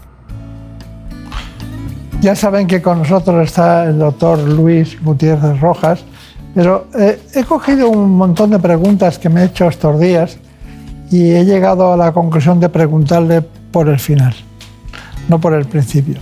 Y es, ¿la libertad no es un fin en sí mismo? Bueno, yo creo que la libertad es una herramienta, ¿no? Si uno diría, quiero ser libre, la pregunta sería, ¿para qué quieres ser libre? ¿Qué vas a hacer con ese don que tienes? Podemos decir que el ser humano es el único ser vivo que existe que es libre. Los animales no lo son y por eso no pueden hacer el mal. Nosotros podemos hacer el bien o hacer el mal. Luego, uno quiere ser libre, pero la pregunta es, ¿para qué va a usar ese don tan poderoso? Como sale en el famoso eh, Spider-Man, ¿no? Tienes un gran don, tienes una gran responsabilidad. ¿Para qué vamos a utilizar esa libertad? La libertad no se alcanza de forma plena nunca, ¿no? No por, por- lo que decía antes, ¿no? Porque no podríamos decir que somos libres al 100%. Siempre va a haber momentos y situaciones y circunstancias que van de alguna manera a- a ponernos límites a nuestra libertad. Pero lo que sí que podemos es crecer en libertad. Quizá un poco la idea principal de este libro es enseñarle al lector o hacerle ver en qué situaciones, en qué momentos, en qué decisiones pierde su libertad y cómo poder crecer para alcanzarla. Libertad, amor y felicidad. Sí, de alguna manera podríamos decir que eh, antes decíamos, ¿para qué quiere uno la libertad? Yo creo que no existe mejor uso que se le pueda dar a la libertad que amar. Para, para eso uno tiene que amarse a sí mismo, quererse, tener cierta autoestima y luego querer a otro y que ese amor sea correspondido. Ahí podríamos decir que uno alcanza los más altos estándares de felicidad. Luego, si una persona no se domina, no se tiene a sí mismo, ni siquiera puede dominar sus propias emociones, su propia conducta, difícilmente va a ser capaz de que otra persona le ame. ¿Y, son compatibles la libertad y el amor? Yo creo que sí, vivimos en un mundo que plantea que enamorarse de alguien y tener un amor comprometido, tener un amor sincero, tener un amor eh, eh, abierto a, a la vida ¿no? y tener hijos, pues es un, te cuarta la libertad y la gente dice, no quiero atarme a nadie, quiero estar siempre solo. Yo solo relaciones persona a persona, pero sin, sin pedir nada. ¿no? Eh, hoy que hablamos tanto de las relaciones abiertas o del poliamor.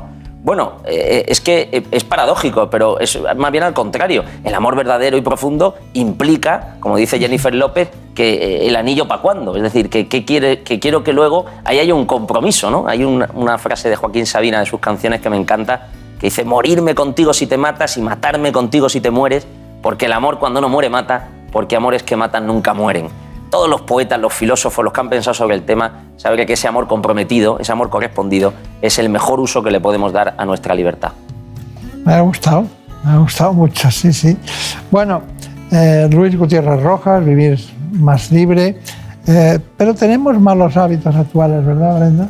Sí, el vertiginoso ritmo al que se mueve la sociedad actual lleva a algunas personas a adoptar estilos de vida poco saludables y las costumbres nocivas cuando se mantienen a lo largo del tiempo pueden tener importantes consecuencias en la salud y la calidad de vida. Así que el reto parece ser vivir más en el presente, disfrutar el momento, moverse, descansar más, evitar tantos estímulos con nuestros dispositivos móviles, entre otras cosas, nos será de gran ayuda.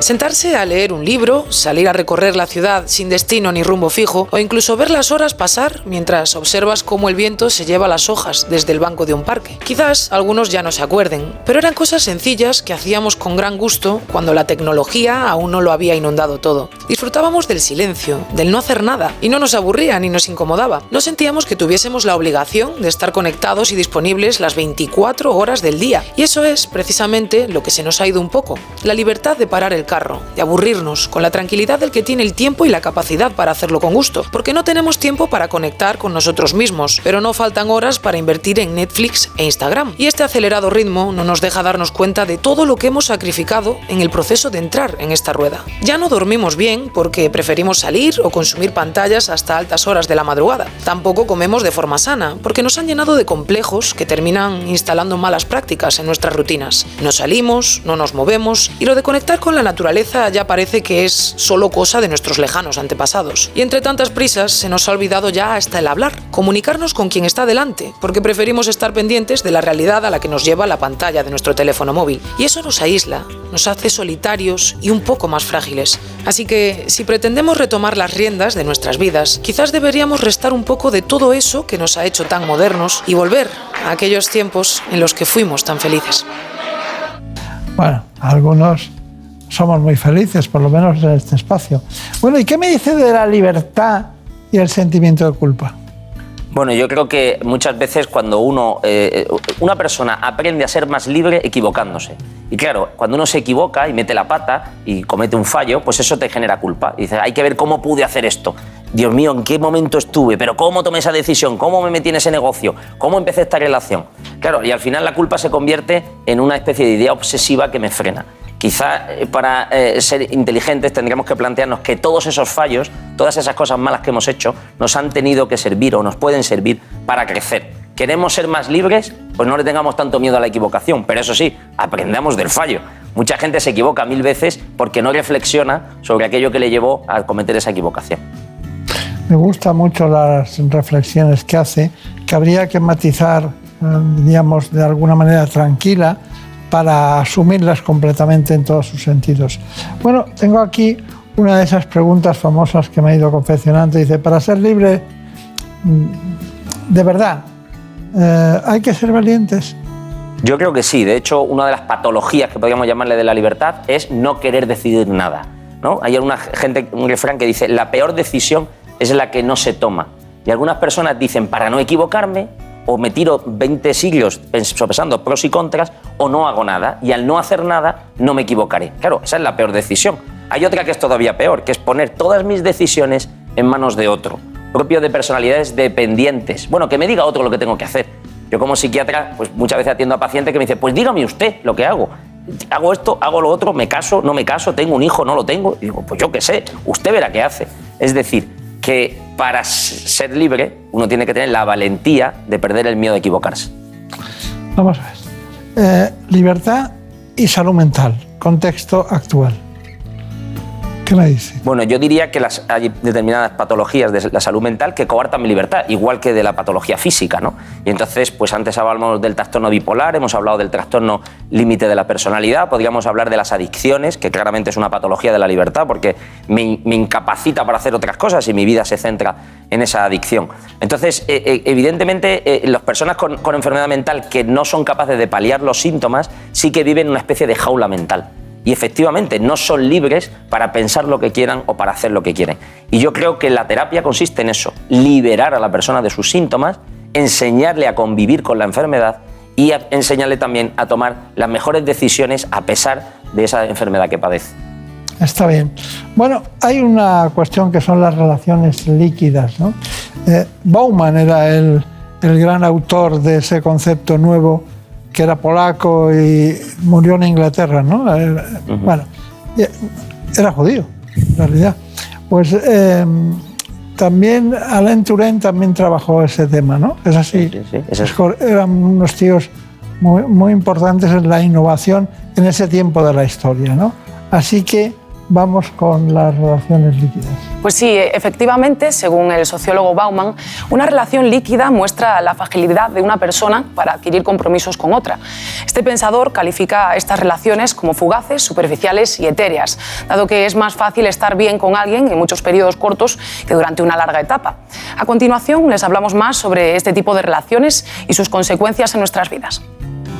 Quizás aún no hayan escuchado hablar del concepto de las relaciones líquidas, algo bastante reciente en sociología, pero muy presente en las sociedades modernas. Una relación líquida, bien sea amorosa, de amistad o laboral, es aquella en la que no hay unos cimientos sólidos ni la voluntad de forjar un proyecto a largo plazo. No queremos sacrificar ni lo más mínimo de nuestro tiempo por nadie más. Me estoy enganchando, así que mejor vamos a dejarlo, o no veo la necesidad de que tengamos que definir lo nuestro. Son las típicas frases que escucharemos en relaciones de este tipo. Asusta adquirir compromisos, abrirse y ser rechazado, y parece que mostrar nuestras emociones se ha convertido en un motivo de burla en nuestros tiempos. Me apetece verlo, pero ¿cómo voy a decírselo? Esta es la nueva tendencia. No nos gusta exponernos, escondemos lo que sentimos, lo disfrazamos todo y ponemos paños calientes para evitar reconocer que nos asusta vivir el amor con intensidad, algo que, por cierto, va contra natura y que, como ya supondrán, solo consigue enquistar nuestras emociones. Pero nos han enseñado que si se quiere así, también se sufrirá con intensidad, y eso da demasiado miedo. Sin embargo, y paradójicamente, según nos dice Luis Gutiérrez Rojas en su libro Vivir más libre, no podemos ser libres ni por tanto felices en soledad. Así que asumir compromisos con otras personas, hacer cosas por ellas y dejar de mirar solo nuestro propio ombligo parece ser la única forma de sentirnos realmente completos, porque formando parte de otras vidas, completamos también la nuestra. Bueno, ¿y qué hay del falso debate entre libertad y seguridad? Bueno, yo creo que de alguna forma, eh, esto es un, un, tema quizá más político, ¿no? más ideológico, hay personas que han dicho, para que una sociedad sea libre, tiene que renunciar a veces a la seguridad, o viceversa, si quiere ser segura, tiene que renunciar a la libertad. Y eso hace que, por ejemplo, pues, determinados organismos controlen la libertad de expresión o controlen nuestros movimientos o sepan perfectamente lo que decimos o lo que escribimos o lo que hacemos, o incluso a nivel de seguridad, pues puedan tener todo tipo de datos nuestros personales. ¿no? Y yo creo que al final las democracias a veces se aprovechan, ¿no? Y bajo el, amparo de, darnos seguridad, lo que en el fondo hacen es controlar y quitarnos libertad. Brevemente, libertad y responsabilidad. Sí, había un autor que es Víctor Frankel, muy famoso por su famoso libro de El hombre en busca del sentido, que decía que igual que en la costa este norteamericana hay una estatua de la libertad, en la costa oeste debería haber una estatua de la responsabilidad. Estados Unidos, que es el paradigma de la sociedad libre, del mundo libre, es el país con la mayor tasa de porcentaje de reclusos, incluso tiene pena de muerte. De alguna forma, el mensaje es, si quieres ejercer la libertad, tienes que asumir la responsabilidad de tus, actos. Y los seres humanos, cuando hacemos cosas que son muy malas, precisamente el mayor castigo que nos inventamos es privarlo de su libertad. Bueno, eh, hemos dado un gran repaso a todos los conceptos de libertad. Vivir más libre, el libro del catedrático Luis Gutiérrez Rojas, hay una, un, asunto que es eh, realmente importante para nosotros. ¿Por qué escribió este libro? Bueno, yo creo que porque vivimos, yo creo que el concepto de libertad es un concepto que, que, ha seguido la humanidad en los últimos miles de años, ¿no? Es decir, que todos los autores, filósofos, poetas han hablado de la libertad y siempre es algo como inalcanzable, algo que quieres alcanzar y nunca llegas a él. Y creo que en nuestra sociedad se habla con demasiada frecuencia de tener múltiples derechos, que está muy bien, sin darnos cuenta de que algunos de ellos lo que nos hacen es perder libertad. ¿Es usted libre? ¿En qué cosas no es libre? ¿Se domina usted a sí mismo? Eh, eh, ¿Se da cuenta de todos los condicionantes publicitarios y empresariales y tal que hacen que domine su pensamiento y su acción? ¿Quiere usted realmente, o, sus deseos son los que quiere usted o son deseos implantados por otro? ¿Es capaz usted de dominar o es capaz usted de seguir eh, su conducta como el que lleva las riendas del caballo? Y yo creo que ahí todos nos sentimos identificados de que somos menos libres de lo que parece. Y esa ha sido la motivación de mi libro, intentar hacer más libre al lector. Pues que sea usted, sinceramente, muy libre. Muchas gracias y hasta pronto. Gracias por venir. Muchísimas gracias a vosotros.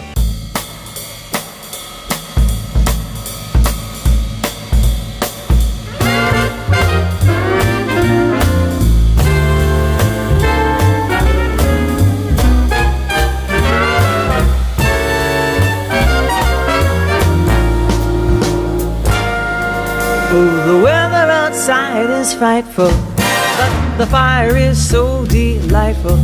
And since we've no place to go, let it snow, let it snow, let it snow. Están oyendo el programa En Buenas Manos del doctor Bartolomé Beltrán. Se emite todas las semanas los sábados de 4 a 6 de la mañana.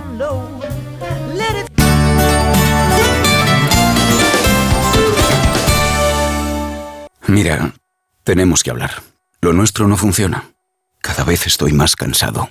Se me hace todo un poco cuesta arriba. Cuando veo que volvemos a empezar, me puede la pereza. Sé que llevamos toda la vida juntos, pero no tenemos futuro. Es pensar en el día de mañana y... Si tú también quieres romper con la rutina, por fin no es lunes, con Jaime Cantizano. Los fines de semana desde las 8 de la mañana y siempre que quieras en la web y en la app. Onda Cero, tu radio. ¿Sabes qué pasó con el cerebro de Einstein? Einstein falleció en 1955. Según sus últimos deseos, fue incinerado y sus restos fueron esparcidos en algún lugar secreto. Pero pocos saben que durante la autopsia el patólogo Thomas Harvey extrajo su cerebro y lo cortó en 240 trozos. En 1998, Harvey y otros científicos devolvieron los restos que tenían, a excepción de 24 piezas que podrían estar actualmente en cualquier parte del planeta. En la tertulia Zona Cero de la Rosa de los Vientos hablaron de esta y otras historias muy interesantes. Si no escuchaste el programa o quieres volver a escuchar cualquier sección a la carta, entra en la web y en la app de Onda Cero. No te pierdas nada. Onda Cero, tu radio. Si eres de los que se duermen con las noticias, aquí eso de despertar interés se nos da bien. Nos acompaña Pedro Sánchez. He tratado siempre de, de cumplir con mi palabra.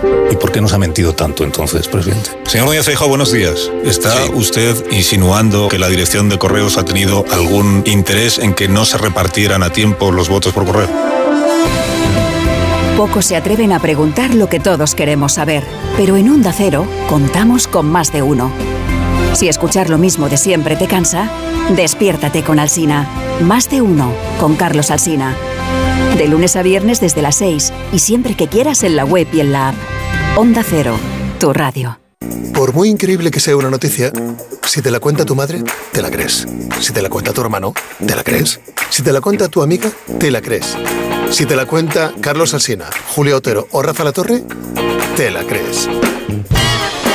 Una de las claves de la confianza es la cercanía, la gente que ves todos los días o que escuchas.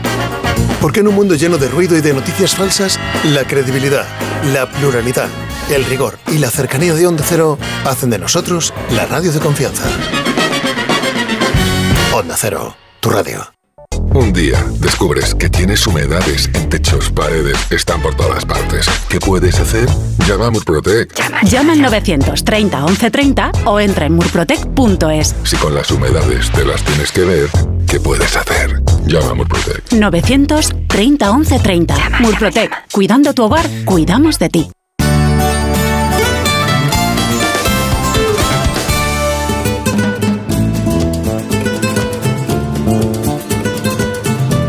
Ha llegado el momento de conocer lo que publican nuestros compañeros de La Razón en ese suplemento de A tu Salud. Saludos desde La Razón. Esta semana en el suplemento a tu salud cerramos el año con un número muy especial, ya que este domingo publicamos nuestro anuario. Un resumen con lo mejor de este 2023 en materia sanitaria, pero también con todo lo que está por llegar de cara a 2024. Entre los temas del año hacemos un repaso de lo que han dado de sí las nuevas incorporaciones a la cartilla vacunal, como la llegada de la nueva vacuna de la bronquiolitis, no solo para niños, sino también para los adultos, o la inmunización frente al herpes zóster, que ya está disponible para los mayores de 65 años. Además, recordamos que el dengue, por ejemplo, podría volver a ser endémico en nuestro país en apenas 30 años, según advierten los expertos. De hecho, la Unión Europea ya considera estas patologías una de las 10 grandes amenazas de salud pública. También contamos que las enfermedades cardiovasculares siguen matando a más personas cada día que el cáncer, lo que nos obliga a poner más medios en la prevención de estas enfermedades que en muchas ocasiones son crónicas, pero pasan desapercibidas. Y en nuestra sección de alimentación recordamos que el consumo de las bebidas energéticas en los menores de edad ha copado titulares este año por méritos propios, ya que se está convirtiendo en una adicción muy peligrosa para la salud de los niños. Este anuario también viene cargado de algunas de las entrevistas más significativas del año, como la que le hicimos al prestigioso doctor Jesús García Foncillas, director del OncoHealth de la Fundación Jiménez Díaz de Madrid. El oncólogo nos cuenta qué es lo que está por llegar en el campo de la oncología y apunta la esperanza frente a esta enfermedad. Además, contamos con tribunas de los principales actores del sector sanitario, como los presidentes del Consejo General de Enfermería, del Consejo General de Dentistas, del Consejo General de Médicos o del presidente del Consejo General de Farmacéuticos, entre sin olvidar la tribuna del presidente de Farmaindustria o de la patronal de los fármacos genéricos. Pero como siempre, estos son solo algunos de los contenidos. Encontrarán más información en las páginas del suplemento a tu salud y durante toda la semana en nuestra web www.larazón.es barra salud. Sin más, les deseamos que pasen una feliz Navidad y que tengan un buen comienzo de año. Volveremos a leernos en 2024. Cuídense. En buenas manos. Packed my bags last night, pre-flight. Zero hour, 9 a.m. And I'm gonna be. En estos días tan especiales, Marina, tenemos un asunto que afecta a hombres y mujeres y es el alto porcentaje de obesidad. Así que vamos con la doctora Susana Monereo para hablar precisamente de este aspecto de la endocrinología y la nutrición que trabaja en el Gregorio Marañón de Madrid. Así que enseguida conectamos con ella, pero antes les propongo este informe.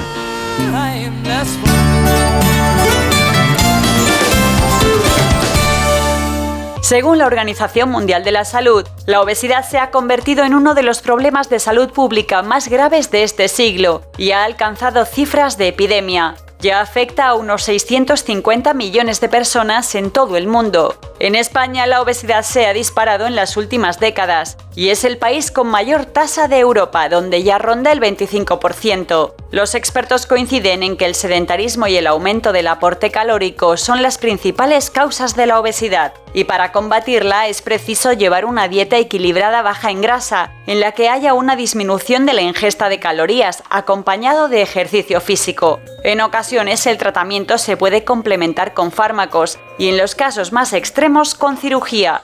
El exceso de grasa corporal es una enfermedad que por sí sola causa numerosas comorbilidades, empeora la calidad de vida, aumenta la mortalidad y genera un elevado coste social y sanitario. Bueno, pues perder peso, dietas, ayuno, bueno, son muchas cosas. Doctora Monereos, me alegro mucho de verla. Ah, mucho. hace- siempre de tanto en cuanto nos tenemos que ver. ¿no? Bueno, eh, bueno eh, tenemos la posibilidad de conocer mejor su historia. ¿no? Sí, pues como han visto, hoy nos acompaña la doctora Susana Monereo. Es jefe del Servicio de Endocrinología y Nutrición del Hospital Universitario Gregorio Marañón y del Hospital Ruber Internacional de Madrid. Además, es secretaria general de la Sociedad Española de Obesidad y ha sido valorada entre los 100 mejores médicos de España por la revista Forbes desde hace varios años. Bueno, eso, eso de hace varios años y hace varios días, siempre es Forbes para, para nosotros, pero ¿qué satisfacción tuvo? Pues grande, la verdad que da gusto que te consideres. Es muy curioso, pero no es frecuente. No. No, no es frecuente. Bueno, tenemos eh, muchas cuestiones que tratar hoy. Entramos en temas de los que a usted le gustan. Me dicen que, por cierto, que ha aumentado muchísimo la consulta en todos los sentidos y sobre todo en la obesidad, ¿no? Sí, yo creo que hay un poquito más de concienciación y la gente consulta porque tiene ganas de solucionar el problema. Al final, que nadie quiere tener esa enfermedad, ¿no? Es que le limita mucho y hay que intentar solucionarla y cuanto antes mejor. Ese es otro tema, un mensaje que tenemos que dejar muy claro. No esperar a, a que a ponerte muy gordo, entre comillas, sino ir antes. Bueno, vamos en primer lugar con la inyección de obesidad y nos lo cuenta y luego lo matizamos. ¿Le parece? Pues sí, una dieta equilibrada es fundamental para los pacientes con obesidad. También existen fármacos para tratarla. Uno de ellos, del que se está hablando mucho, es una inyección que está disponible desde el año pasado. El doctor José Atencia del Hospital Ruber Internacional nos ha explicado en qué consiste este este tratamiento y un paciente que se lo han prescrito nos cuenta su experiencia. Fui al médico a hacerme un análisis de sangre como consecuencia del COVID y entonces me dice la doctora que tengo colesterol, hipertensión y diabetes tipo 2 y que me va a mandar un fármaco para poder adelgazar. Últimamente tenemos a disposición algunos fármacos como es el grupo terapéutico de los análogos de GLP-1. Es un grupo que surgió para el tratamiento de la diabetes y lo que hace es imitar a una hormona del cuerpo que es capaz de producir, además de reducir los niveles de azúcar, de producir saciedad y favorecer eh, pues una dieta más restringida, ¿no? para favorecer una pérdida de peso. Yo empiezo a perder peso y eh, llego a perder como 12 kilos. He perdido una talla de pantalón y me noto que me muevo más ágilmente. Para conseguir que el fármaco verdaderamente ayude a esa pérdida de peso, eh, no nos debemos olvidar nunca de la dieta y el ejercicio. Al final estos fármacos no son fármacos milagros, son ayudadores. Cuando yo se lo comento a amigos, quieren todos, eh, claro, perder peso sin sufrir, que ese es el kit de la cuestión. Pierdes peso sin sufrir. Tenemos dos grandes eh, indicaciones. Por un lado tenemos eh, las opciones del fármaco indicadas para pacientes con diabetes, con sobrepeso u obesidad y por otro lado tenemos las versiones indicadas solo para pacientes con sobrepeso u obesidad con alguna complicación asociada. No recomendaría a nadie que se tomara el medicamento por su cuenta porque es peligroso, ya que tiene contraindicaciones. Que no se lo compren a terceros y que vayan al médico para poder solucionar el problema que tengan. ¿Qué le ha parecido? Lo cuentan bien, ¿eh? Bien, bien, lo cuenta bien, sí. Cuénteme. Pues realmente eh, este fármaco existe, es, como dice el doctor Atencia, un- una hormona que lo que produce es saciedad Y produce saciedad de dos maneras. Por un lado, quita el hambre, el hambre cerebral, el hambre de buscar comida, pero también esas hambres paralelas que tenemos, que es la ansiedad, el hambre hedónica, el hambre porque estamos contentos, porque estamos tristes, porque comemos por aburrimiento, porque todo eso lo quita. Y produce una cosa muy interesante y es que hace que el vaciado gástrico se enlentezca, de manera que eh, te pones a comer y enseguida te notas que te pones lleno. Y eso hace que pares de comer y eh, el resumen es que la cantidad de comida que tomas a lo largo del día es muchísimo menor, pero sin esa sensación horrible de estar pasando hambre, sin restricción. Claro. ¿Y, y- y por qué después de perder peso hay lo que se llama el efecto rebote? Pues porque como seres biológicos estamos diseñados para que el peso se mantenga, porque es lo que en teoría nos salva, nos hace sobrevivir al hambre y a las penurias. Entonces, cuando tú adelgazas, es como si se encendieran las alarmas y, se, pon- se produce un mecanismo, baja el gasto en energía, ahorramos energía y suben las hormonas del hambre. O sea, en cualquier pérdida de peso se produce eso. Baja el gasto energético, suben las hormonas del hambre, bajan las de la saciedad y todo eso hace que recuperemos el peso. Por eso siempre decimos que todas las medidas hay que mantenerlas. Y estos fármacos que han venido ahora con poquísimos efectos secundarios que son totalmente eficaces y seguros, nos van a ayudar enormemente a mantenerlos a lo largo del tiempo y eso va a cambiar, yo creo que la perspectiva de tratamiento de la obesidad completamente. Y dígame, ¿cuáles son las peores consecuencias concretamente de la pérdida de peso? de la pérdida, las peores. Conozco pocas que sean malas, la verdad es que el- eh, la pérdida de peso es- casi siempre es beneficiosa, pero siempre que se pierda la grasa, no los músculos. Eso es una cosa muy importante. Entonces, en la, en la pérdida de peso, cuando se realiza con una dieta bien hecha, haciendo ejercicio, con estos fármacos que ayudan, normalmente se pierde grasa y el individuo gana salud. Pero cuando, por ejemplo, perdemos peso de una forma muy aberrante o con una enfermedad o con dietas de esas milagros, una barbaridad, perdemos los músculos y eso, aunque la pérdida de peso se produce, el beneficio para la salud no se tiene, es más, es perjudicial. Y ahora las consecuencias de la obesidad.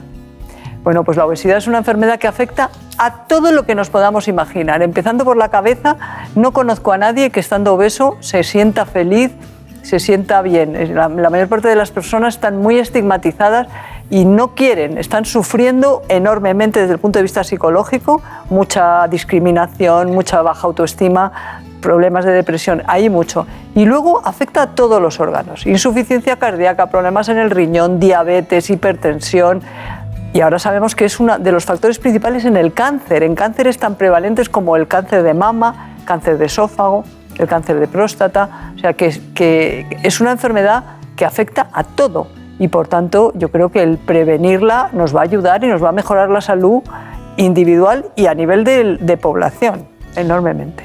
Bien, ¿y, y cuándo debemos poner en alerta?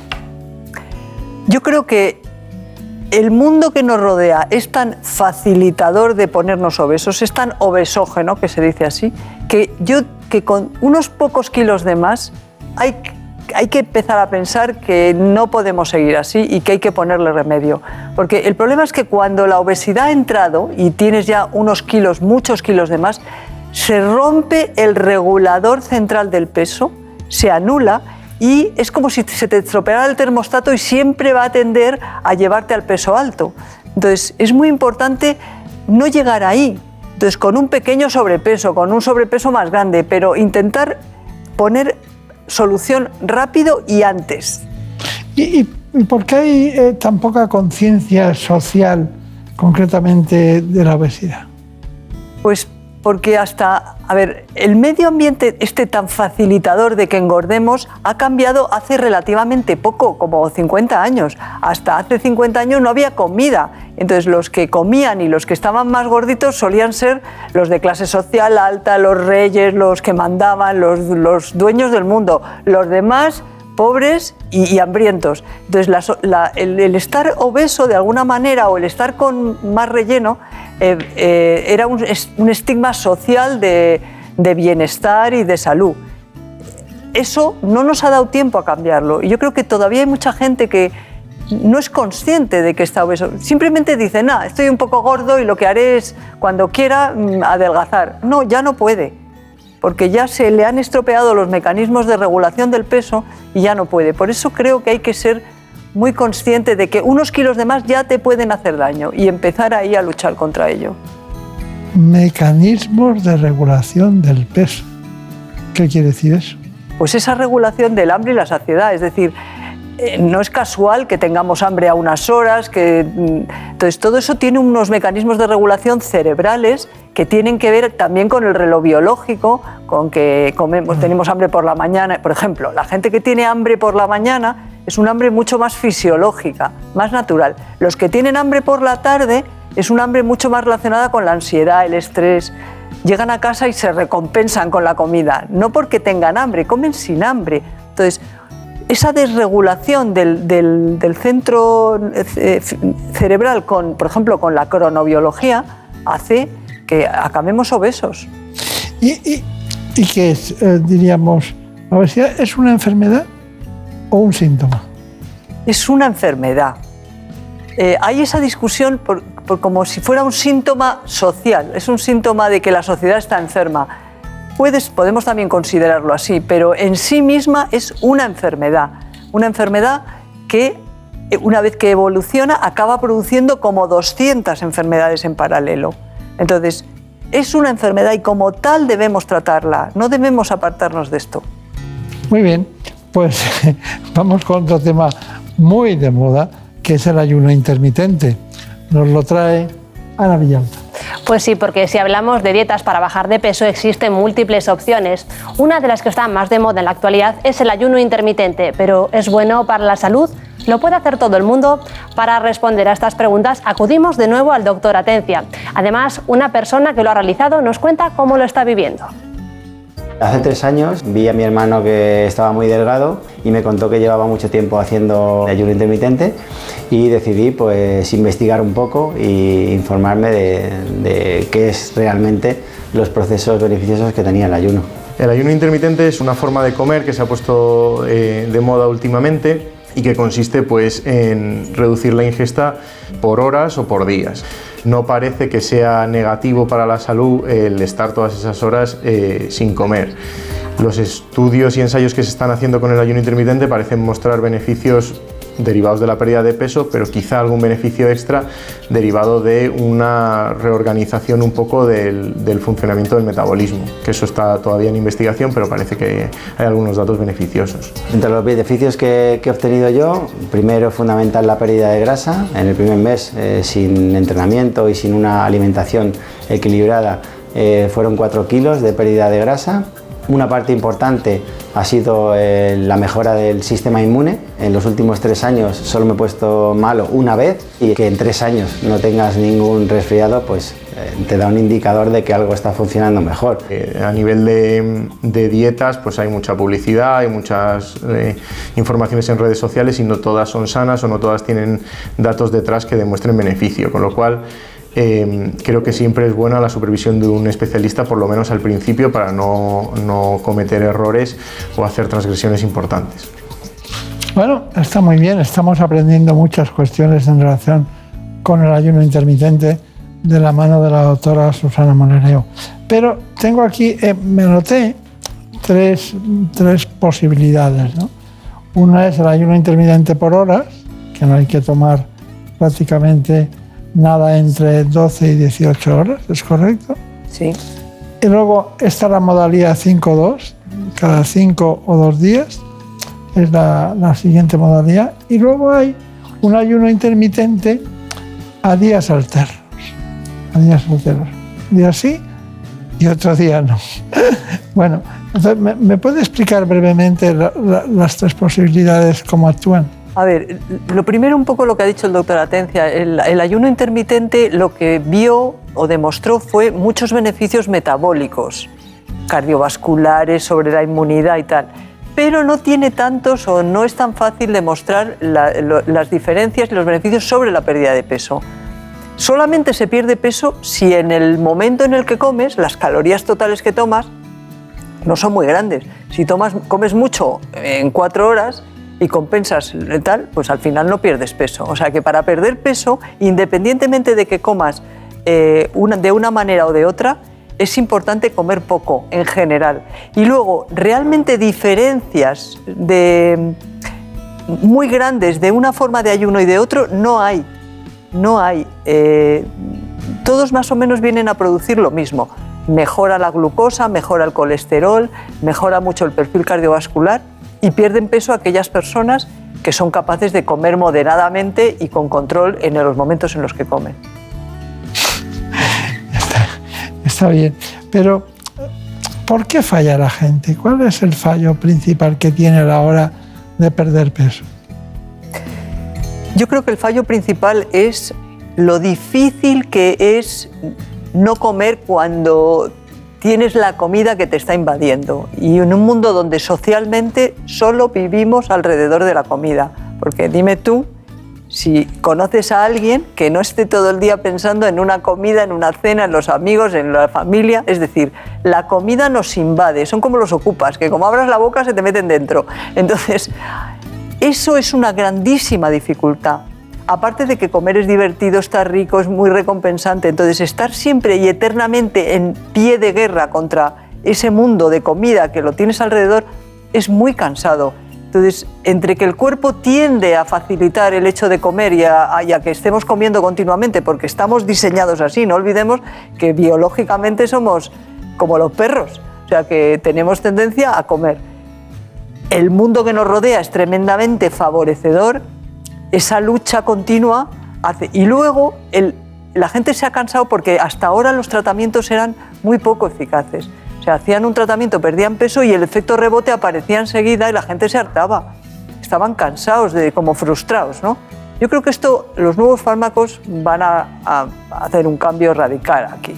O sea, que usted ve perspectivas de, solución en este, en este... Hombre, yo creo que eh, la, aparición de estos, como le han llamado los GLP-1, ¿no? que son unos, unas hormonas gastrointestinales que producen saciedad, que prácticamente no tienen casi efectos secundarios y que se pueden utilizar en la mayoría de la población y con una cantidad de ensayo clínico y de investigación que hay detrás, yo creo que este es un mundo que va a cambiar mucho. Ahora en España tenemos dos, uno de inyección diaria, otro de inyección semanal, este último todavía está terminándose de, gestionar, por así decirlo, y que tiene que ser aprobado por la Agencia del Medicamento Español, aunque está aprobado en Europa, y hay un poco de desabastecimiento porque Estados Unidos se lo está llevando todo.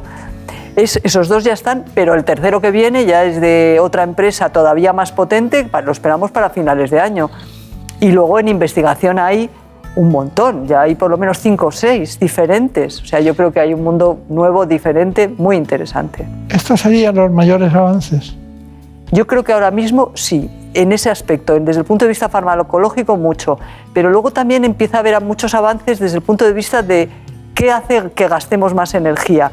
Y se está viendo que hay fármacos que también nos pueden ayudar a que ese metabolismo se active. Ese es otro camino que se está eh, intentando eh, avanzar. Yo creo que los fármacos, igual que se quitó la cirugía de las úlceras, ¿te acuerdas? que cuando apareció el helicobacter ya dejaron de operarse, pues yo creo que en la obesidad va a ocurrir lo mismo. Los nuevos fármacos, y de aquí a cinco años va a haber un cambio enorme en ellos, vamos a ver otro mundo. Otro mundo es precisamente, doctora Monareo, el del cáncer y la obesidad. ¿Qué tenemos de eso? Sí, antes lo decíamos, enfermedades cardiovasculares, infertilidad, hipertensión o diabetes tipo 2 son solo algunas enfermedades que están relacionadas con la obesidad y ahora también sabemos que con algunos tipos de cáncer. Como estamos viendo en el programa de hoy, el exceso de peso no es solo un problema estético, también lo es para nuestra salud. Hasta 4 de cada 10 mujeres obesas desarrollan un tumor, una relación, la de obesidad y cáncer, que se está estudiando en profundidad según los expertos, existen distintos mecanismos que pueden llevar a que las personas obesas desarrollen un proceso oncológico. Entre ellos el aumento de los niveles de insulina, ciertos factores de crecimiento y la inflamación del sistema inmunitario, y en mujeres unas cantidades más elevadas de estrógenos producidas por el tejido graso, que pueden favorecer ciertos tipos de cáncer como el de mama o el de endometrio. Además, las células de la grasa, los llamados adipocitos, influyen en los procesos que regulan el crecimiento de las células tumorales. Diferentes tipos de cáncer como el de colon, el renal, el de hígado y de ovario guardan una relación importante con la obesidad. Y ojo, porque esto también atañe a los niños. Sufrir obesidad en la infancia aumenta el riesgo de que en el futuro se padezca algún tipo de tumor. Y es que no solo el riesgo de sufrir enfermedad cardiovascular es un motivo para bajar de peso. Bueno, doctora Monereo, ¿usted ve estos casos clínicamente? Muchísimo. Muchísimo. En mujeres el cáncer de mama casi siempre va unido a obesidad y luego, por supuesto, el cáncer de útero, de, de endometrio, mucho. El cáncer de colon en varones, sí, sí. Y por ir acabando, eh, realmente los últimos avances, ¿dónde están? ¿Están en el GLP-1 y, y sus derivados? Sí, yo creo que los avances que vamos a ver, una realidad que ya está y que además va a seguir creciendo, son en esas hormonas gas- gastrointestinales que producen saciedad y mejoran los aspectos metabólicos como la diabetes. Ese binomio, un avance espectacular. ¿Hay algún trastorno secundario, ¿no? De náuseas, de Sí, estreñimiento? todos son efectos gastrointestinales y sobre todo hay que hacer un escalado de dosis despacito para que se toleren bien, pero en general van bien.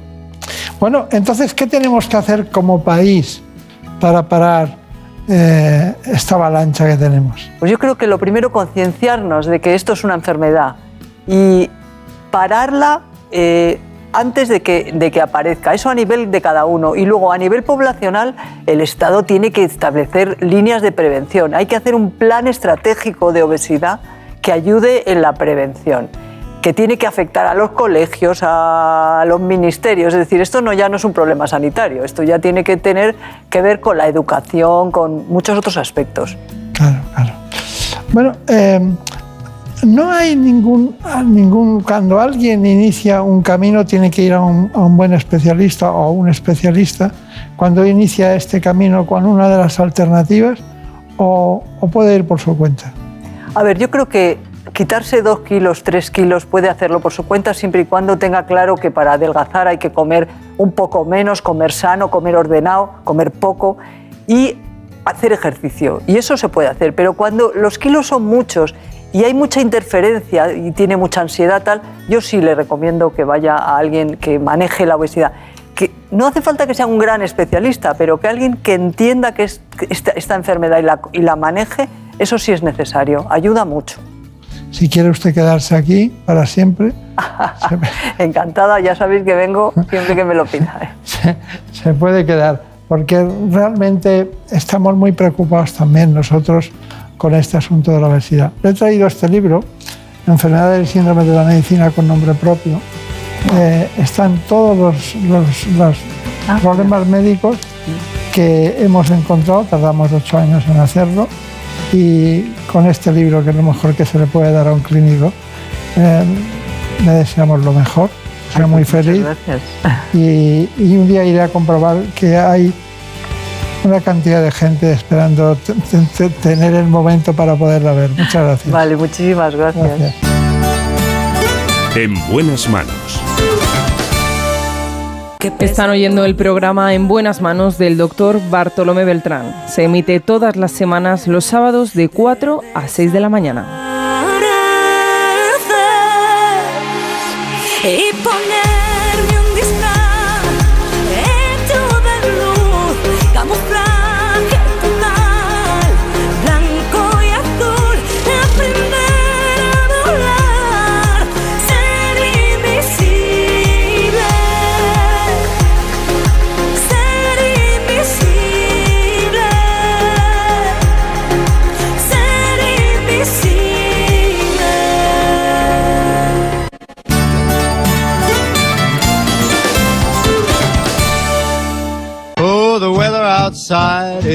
Están oyendo el programa En Buenas Manos del doctor Bartolomé Beltrán. Se emite todas las semanas los sábados de 4 a 6 de la mañana. En buenas manos. El programa de salud de Onda Cero. Mira, tenemos que hablar. Lo nuestro no funciona. Cada vez estoy más cansado. Se me hace todo un poco cuesta arriba. Cuando veo que volvemos a empezar, me puede la pereza. Sé que llevamos toda la vida juntos, pero no tenemos futuro. Es pensar en el día de mañana y... Si tú también quieres romper con la rutina, por fin no es lunes con Jaime Cantizano. Los fines de semana desde las 8 de la mañana y siempre que quieras en la web y en la app. Onda Cero, tu radio. Si eres de los que se duermen con las noticias, aquí eso de despertar interés se nos da bien. Nos acompaña Pedro Sánchez. He tratado siempre de, de cumplir con mi palabra. ¿Y por qué nos ha mentido tanto entonces, presidente? Señor Núñez Feijóo, buenos días. ¿Está usted insinuando que la dirección de correos ha tenido algún interés en que no se repartieran a tiempo los votos por correo? Pocos se atreven a preguntar lo que todos queremos saber, pero en Onda Cero contamos con más de uno. Si escuchar lo mismo de siempre te cansa, despiértate con Alsina. Más de uno con Carlos Alsina. De lunes a viernes desde las 6 y siempre que quieras en la web y en la app. Onda Cero, tu radio. ¿Sabes quién fue el lobo? El mítico lobo fue un agente secreto. Se infiltró en la cúpula de ETA y logró desintegrar la cúpula de la banda terrorista. Esa misión le llevó a la fama mundial. Pero mucha gente desconoce que Miquel Lejarza también estuvo infiltrado en diferentes mafias económicas. Del lobo y de los grupos extremadamente peligrosos en los que estuvo infiltrado se habló en La Rosa de los Vientos. Si no escuchaste el programa o quieres volver a escuchar cualquier sección a la carta, entra en la web y en la app de Onda Cero. No te pierdas nada. Onda Cero, tu radio.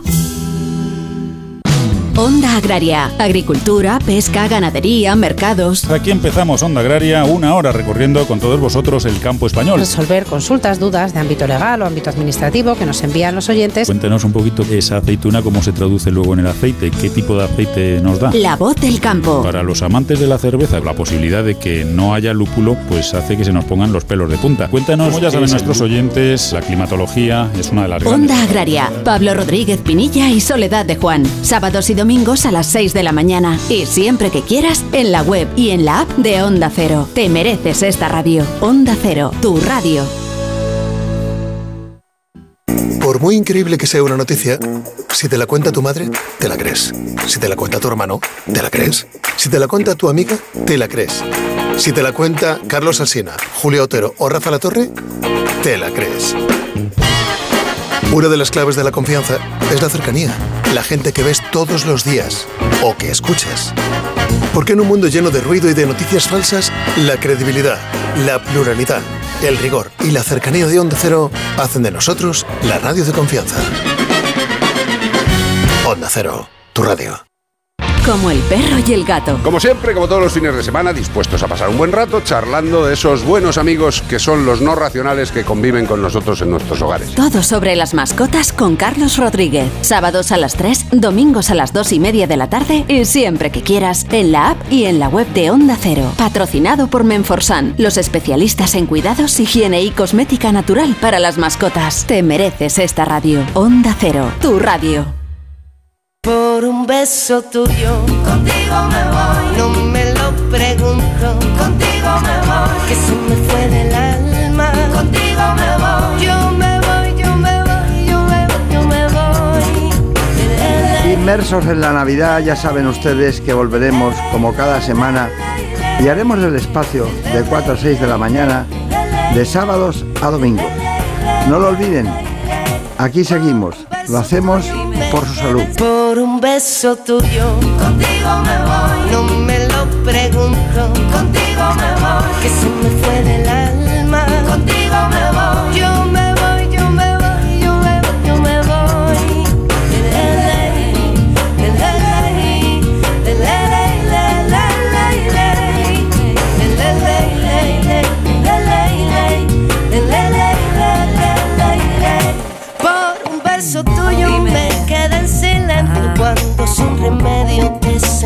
besar. Por un beso tuyo el amor a duelo y perdiendo el miedo se dejó llevar. Y se enreda el tiempo mojando los sueños. Y tu boca loca me quiso engañar. Por un ya no tengo dueño, acércate un poco un beso tuyo. Contigo me voy. No juegues conmigo. Contigo me voy. Quédate esta noche. Contigo me voy. Conmigo, conmigo, conmigo. Ay, por un beso tuyo. Contigo me voy. No juegues conmigo. Contigo me voy. Quédate